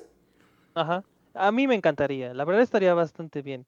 Este, porque sí lo dejaron muy abierto a, a esa posibilidad, porque su hija literal es como que este Drake en chiquito, o sea, tratando de, obviamente, valiéndole verga lo que le dicen, este, yendo a, a meterse donde no debe, este, descubrir cosas, este, que le interese la historia, o sea, eso nada más fue en el prólogo o epílogo, no, no sé cuál es el final. Epílogo. Es epílogo, gracias. Este, nada más en el epílogo mostraron eso y creo que es suficiente para de ahí este, aventarse en ese bonito tobogán que sería otra, no sé, otra trilogía o otra saga, porque nunca, ya vimos que no lo dejaron en, en tres juegos. Este, de hecho, hasta a mí dan un spin-off más. Entonces, am, no lo vería, no lo vería mal. Lo que sí es como de quién se va a atrever a hacer un juego así. Porque este Naughty Dog, eh, eh, eh, digámosle que se pasa de verga. O sea, sí, este, lleva los detalles hasta lo más, este, dirás, eso es insignificante. No, esas son las cosas que ah, hizo grandioso, este, Uncharted. O sea, Sic Paris Magna, o sea, literal, este, cosas, eh, es, ese, ese- es- inclusive ese, esa, esa frase es, es todo lo del juego, o sea, pequeñas cositas este, desembocaron hasta terminar en, como tú dijiste, este, Shangri-La, este, con monos azules, este, dices que vergas. Ah, De hecho, hasta ahorita que lo recuerdo, este, ni siquiera se me hizo raro, ah, este, esa parte de que llegas a meterte con changos, este, mutados, dices, oh, ¿cómo llegué aquí? No, o sea, simplemente es como de, verga, es este secreto. Entonces, creo que eso va a ser, o sería lo más difícil para un estudio, si es que se llega a, poner el nombre de Uncharted este, en, su espalda. Entonces, sería muy interesante. am, como les digo, sí, estoy muy, muy, muy abierto a eso. De una parte 3 de, de The Last of Us, por favor, este, lo estamos pidiendo a, a gritos. Digo, ahí viene el multiplayer, este, que no sé si va a ser este año. Creo que se dijeron que este año, ¿no, Rob? O hasta el siguiente. Pues han dicho que este, pero pues ya sabes con eso de que todo el mundo anda retrasando y cancelando todo, ya no se sabe qué creer. Sí, ya no sabe, ni porque se supone que esto, el, el multiplayer iba a ser un, este, una actualización, pero resulta que ya no es, ahora es este, un juego aparte de The Last of Us. Entonces, esas, esas formas de cómo trabaja este Naughty Dog son muy extrañas, pero pues bueno, al final entregan de las cosas más hermosas y más bonitas. Este, y pues digo, mm, sí, la película de Uncharted no fue la mejor. Este, siento que tuvo que haber tenido ese amor como se está demostrando en la serie. Este, que hasta inclusive hubiera estado bien una serie de Uncharted, hubiera estado mejor y les hubiera dado más, porque un, un Nathan Sí, Drake joven, Coincido después- contigo. Habría estado mejor una serie que la película. En la película, muy poquito tiempo para realmente desarrollar lo que tienen todos en los juegos, ¿no? Sí, fue como, fue un cash grab, así li- literal, de que, ah, pues vamos a invertir. Te puedo asegurar que la película se le invirtió menos de 100 millones de dólares. Te lo puedo asegurar así, o sea, no le invirtieron una madre. Este, para, pues nada más de que, uh, Uncharted. Este, porque de ahí lo que tiene Uncharted es los nombres y el anillo de, de, de Drake, and that's it. Este, pero sí. am, pues nada, este, a esperar, a ver qué, a ver qué anuncian, a ver qué se filtra, porque, ay, también esa de Naughty Dog, se les filtra hasta, hasta la gotera, pobrecito. Oye, Eddie, di- dicen por acá en el internet que el presupuesto de la película de Uncharted fue, ahí te va, 120 meloncitos de dólares, que muy seguramente 100 fueron para Mark Wahlberg y para Tom Holland. Mírame, me fallé por, fallé por 100 mi- por, perdón, por 20 millones. Y te puedo buscar aquí cuánto fue que recaudó. Jordan. Movie. Recaudó nada más y nada menos que 401 millones de dólares. ¡Ah, su madre! No, estuvo bien entonces, iba a haber secuela, ¿eh? No lo dudes. Estuvo bien, pero sí escuché que querían que, que fuera más. Es que mira, yo, la película Uncharted, te soy sincero, para mí es un 7, Mejor 6, la 5, de 7. Mundo de Warcraft. La, la de Warcraft me gustó más que la de Uncharted. Costó menos la, la de Uncharted, pero más o menos sacaron lo mismo en cuanto a, a- a cartelera. Lo curioso es que, ah, por ejemplo, la película que más se le acerca a lo Unchartedesco, incluso lo supera, yo creo, a la película de Uncharted, es la de la ciudad perdida y costó 70 millones de dólares nada más. A mí me parece que el, ¿cómo decirlo? El núcleo de todo lo que debería ser una película de Uncharted lo tiene la de La Ciudad Perdida. Así que si tienen chance, véanla. Ahora, ingenierillo, quiero preguntarte a ti. ¿Tú crees que ya es tiempo para un nuevo Uncharted? Tomando en cuenta que el último que salió de Los Legacy fue en 2017.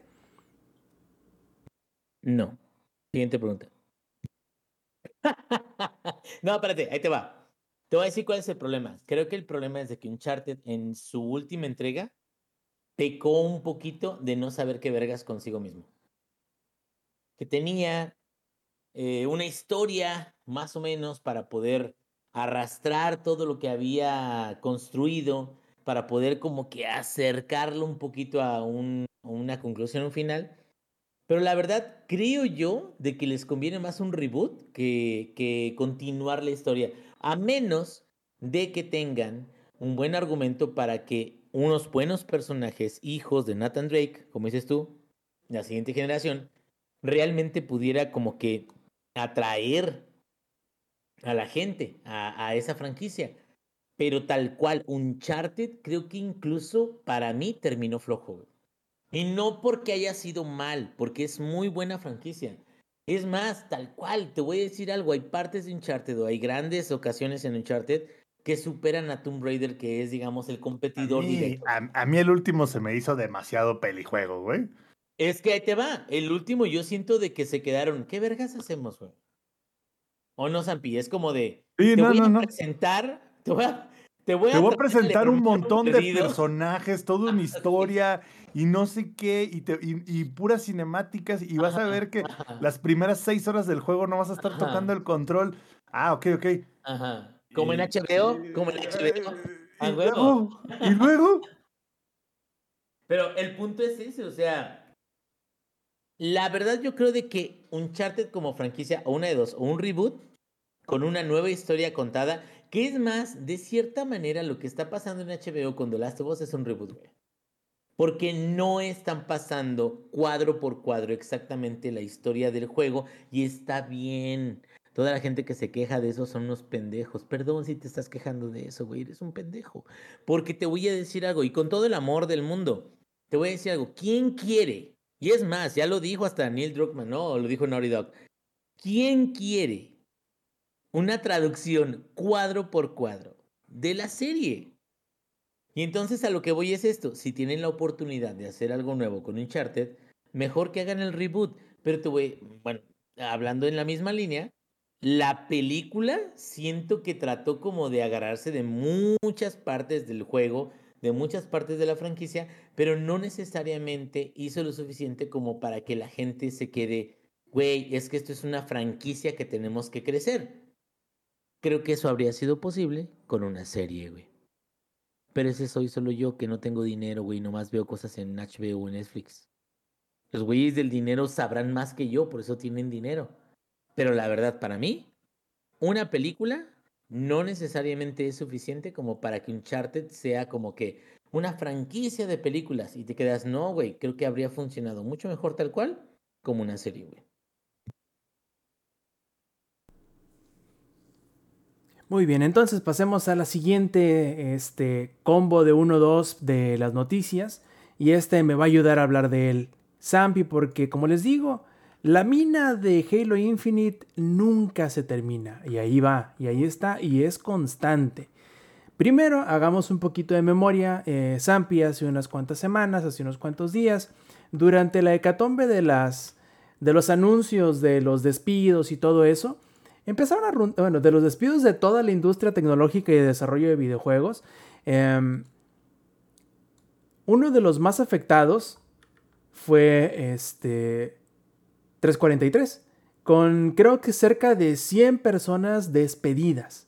Entonces empezaron a rondar los rumores. Y, y, y, se, y despidieron equipos completos, güey. Exacto, o sea, no uno y dos pendejitos por aquí, no, no. Ustedes se encargaban de esto, dale, chingar a su madre, todos.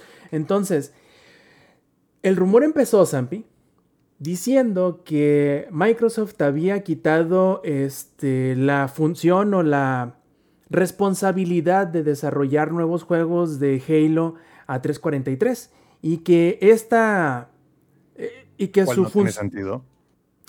Lo cual, lo cual sería la, o, la responsabilidad quedaría entonces en 343 como en un papel de supervisor, en donde ellos este, estarían encima de otros estudios más pequeños probablemente, eh, en hacer otros proyectos relacionados a, a, Halo, ya sean spin-off, eh, secuelas y cosas por el estilo pero que lo que sucedería con 343 es que tendría que cancelar los DLCs para campaña y, este, y el, prácticamente el soporte en multijugador porque ya no estarían directamente responsables de seguir haciendo contenido para Halo.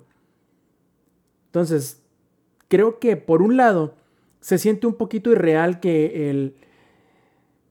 Y que el estudio más grande, güey, es el que, ah, ahora te van de vacaciones, ¿no? O sea, pero por otro lado, Zampi, suena posible por todo lo que hemos platicado de la situación de Halo Infinite 343, ¿no? De que tienen tantas personas trabajando bajo el mando de 343. ¿Qué están haciendo tantas personas que en el Halo, en el Halo Infinite, no se nota avance? O sea, parece que... Yo creo que más que... Yo no creo que empiecen a correr gente, güey. Digo, yo no creo que digan, güey, ya no van a tocar Halo. Simplemente es como, güey vamos a auditar a estos güeyes y de paso vamos a darles un susto, güey. De, eh, cabrones, ya nos dimos cuenta que se está mamando el presupuesto del, del gobierno, entonces ahí les vamos, ¿no? O sea, dudo, güey, dudo mucho que Microsoft diga, mi estudio más grande ya ahora va a dejar de desarrollar mi franquicia más grande, ¿sabes? Lo dudo, pero lo dudo. Yo creo que más bien es como, a ver, a ver, a ver. Ya les dimos, ya les dimos mucho presupuesto, ya les dimos mucho espacio, ya les, ya les dimos chance de no hacerles crunch. Pero pues no funcionó. O sea, el approach de mano suavecita no funcionó, así que se me hace que ahí les vamos. Reboot a la verga. Ahí les vamos con el approach de ya. Pues, de la, ahí les va la mano más dura, ¿no? Ahí, ahora sí que ahí les va la más dura, güey. O sea, no, no, yo no creo que sea un tema de güey, ya, o sea, 3-4-3, vamos a hacer que hagan otra cosa totalmente distinta. No, no, no, no. O sea, simplemente es como, güey, vamos, vamos a limpiar esto. Porque creo que sí se desvirtuó, güey. Creo que les dieron como que de repente tanto, tanto espacio, güey, a 3-4-3 y, a 3-4-3 y tanta libertad que creo que no, ahora sí que no supieron qué hacer con ella cuando la tenían, güey, ¿sabes? O sea, sí, sí, porque, güey, ¿qué verga están haciendo? O sea, para mencionar a mi, a mi estudio favorito de todos los tiempos, güey, SCS Software le está dando soporte a dos juegos. Son como 150 pelados y están sacando de fácil 10 updates o más para cada uno de los juegos, más dos o tres DLCs para cada uno de los juegos por año, güey. Entonces es como. No, mijo, yo creo que ahí yo, yo, yo creo que, pero, sin ofenderte, Rob, pero yo creo que ya, ya 343 debe ser como el IMSS, güey. O sea, ya, ya han de tener como un sistema así de manejo tipo IMSS, güey. Es lo único que se me ocurre, güey. Para semejante ineficiencia, güey.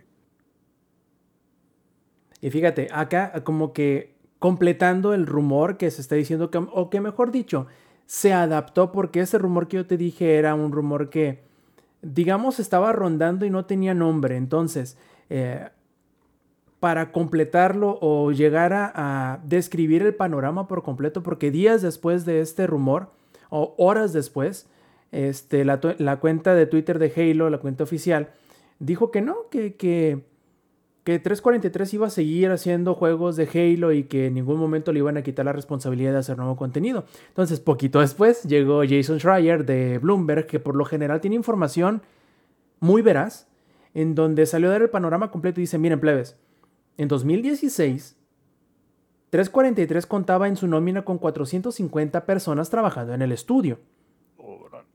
Tras-. Tras ¿Haciendo qué, subsecuentes? Para allá voy.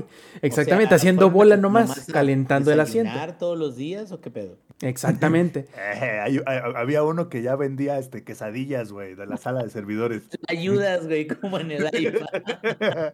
Bueno, vendiendo trayudas ahí en la sala de servidores, güey. Ahí las Y- calentaban las trayudas, güey. Y con el subsecuente movimiento de personal y los inevitables despidos que se dieron al inicio de este año, dice que a final de cuentas quedaron alrededor de 95 personas en el staff de 343. Mm, dejo.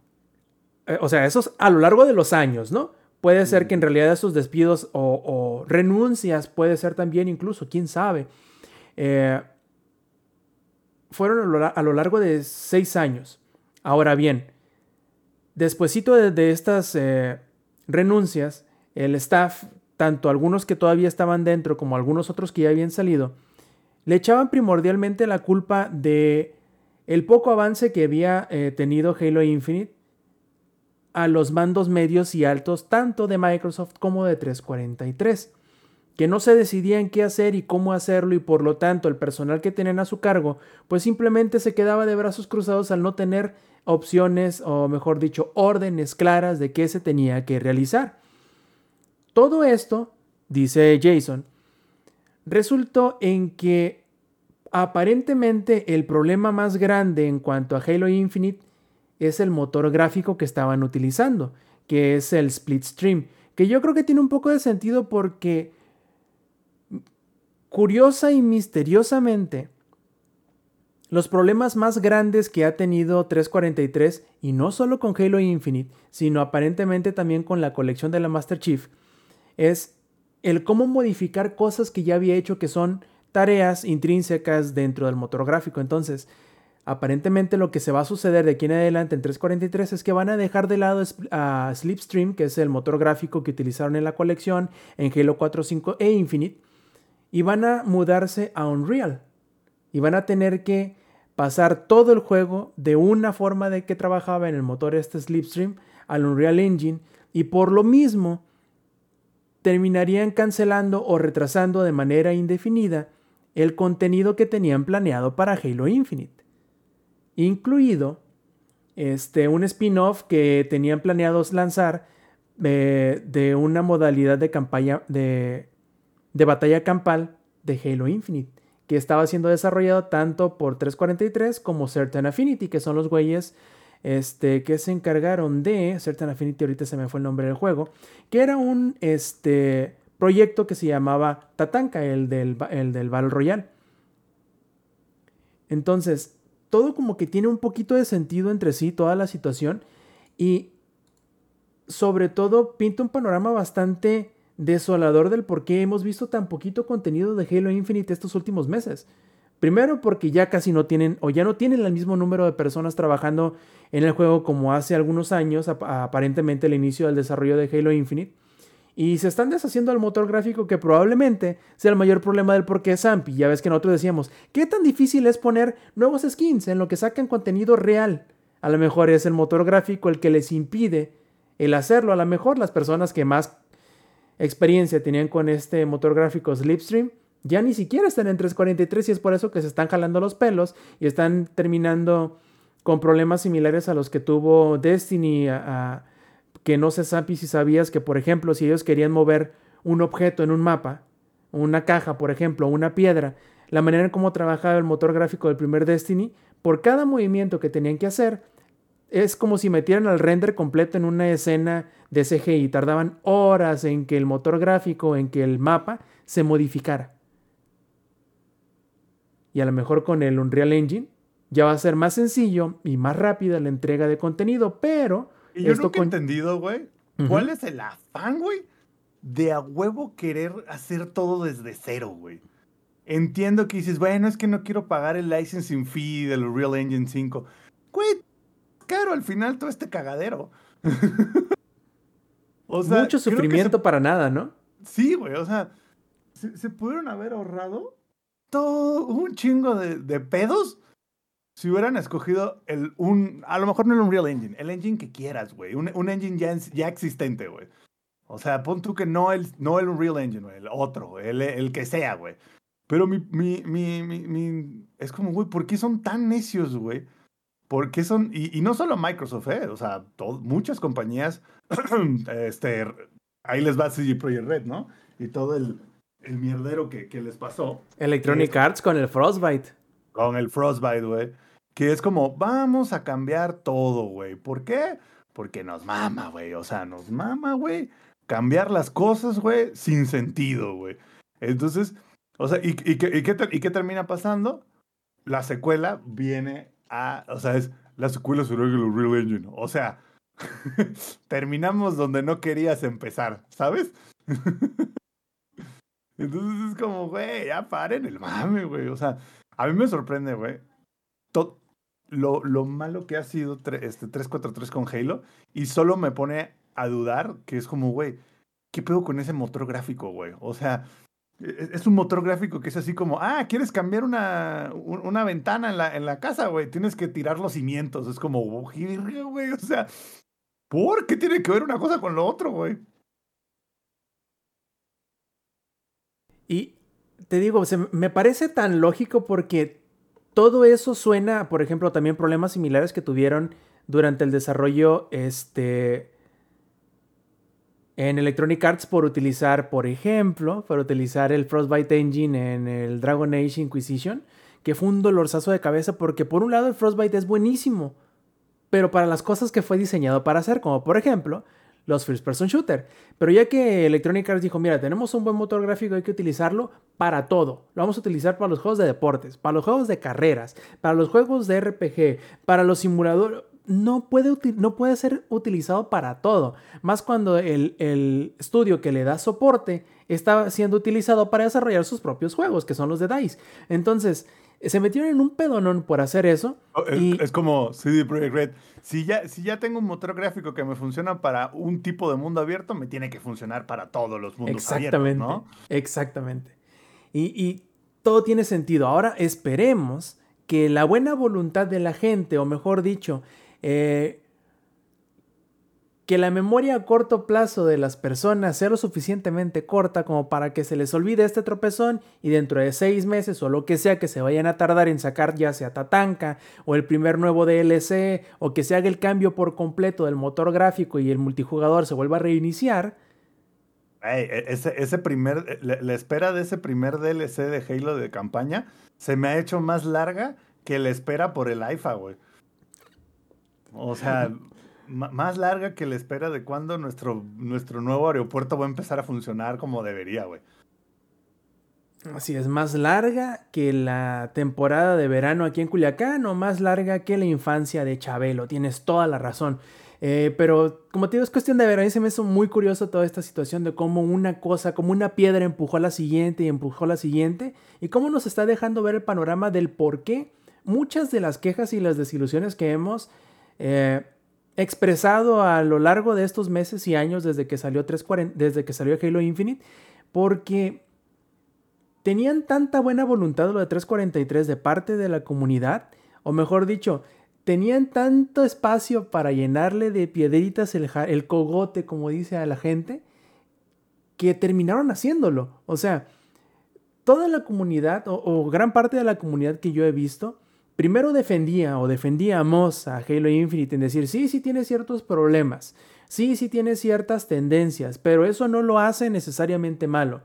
Ahora pensar, el juego es bueno, desgraciadamente lo están dejando morir y por ello yo no me voy a quedar en el barco a esperar a que el agua me llegue hasta el cuello.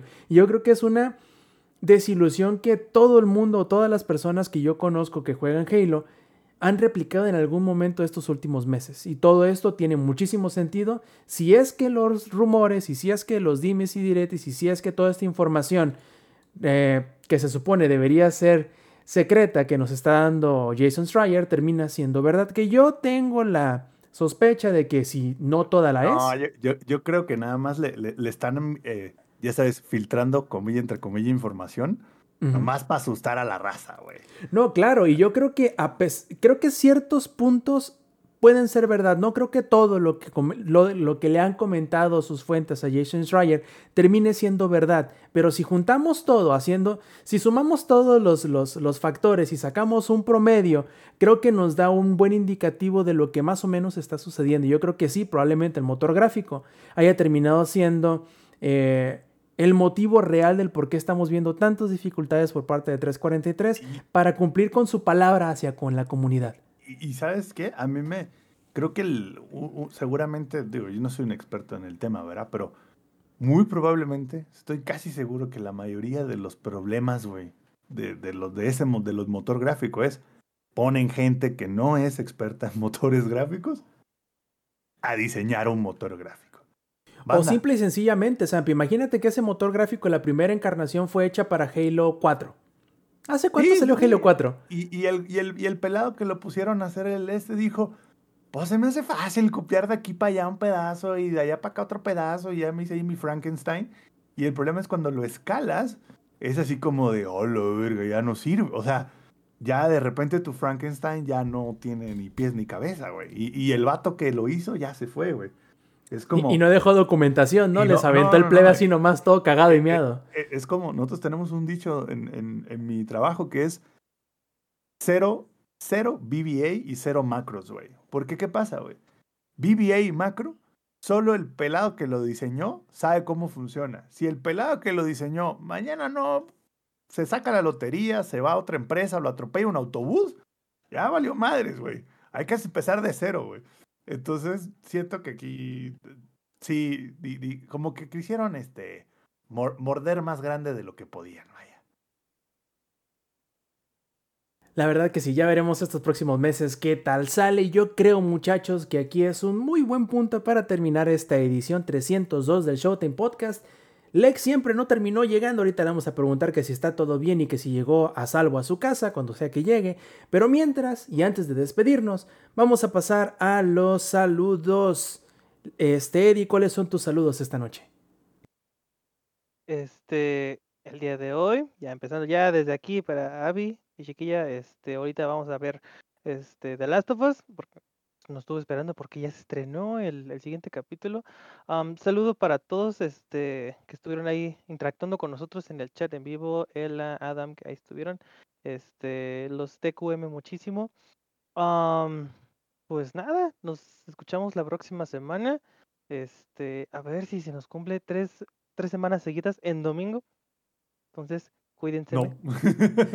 y justamente eso es lo que le quería preguntar al Zampi. A ver, te voy a poner en evidencia, Zampi. ¿Vas a estar presentable el próximo domingo a estas horas? Porque por supuesto que no, pero por supuesto que no. Es más, a esta hora ni acaba ese pedo.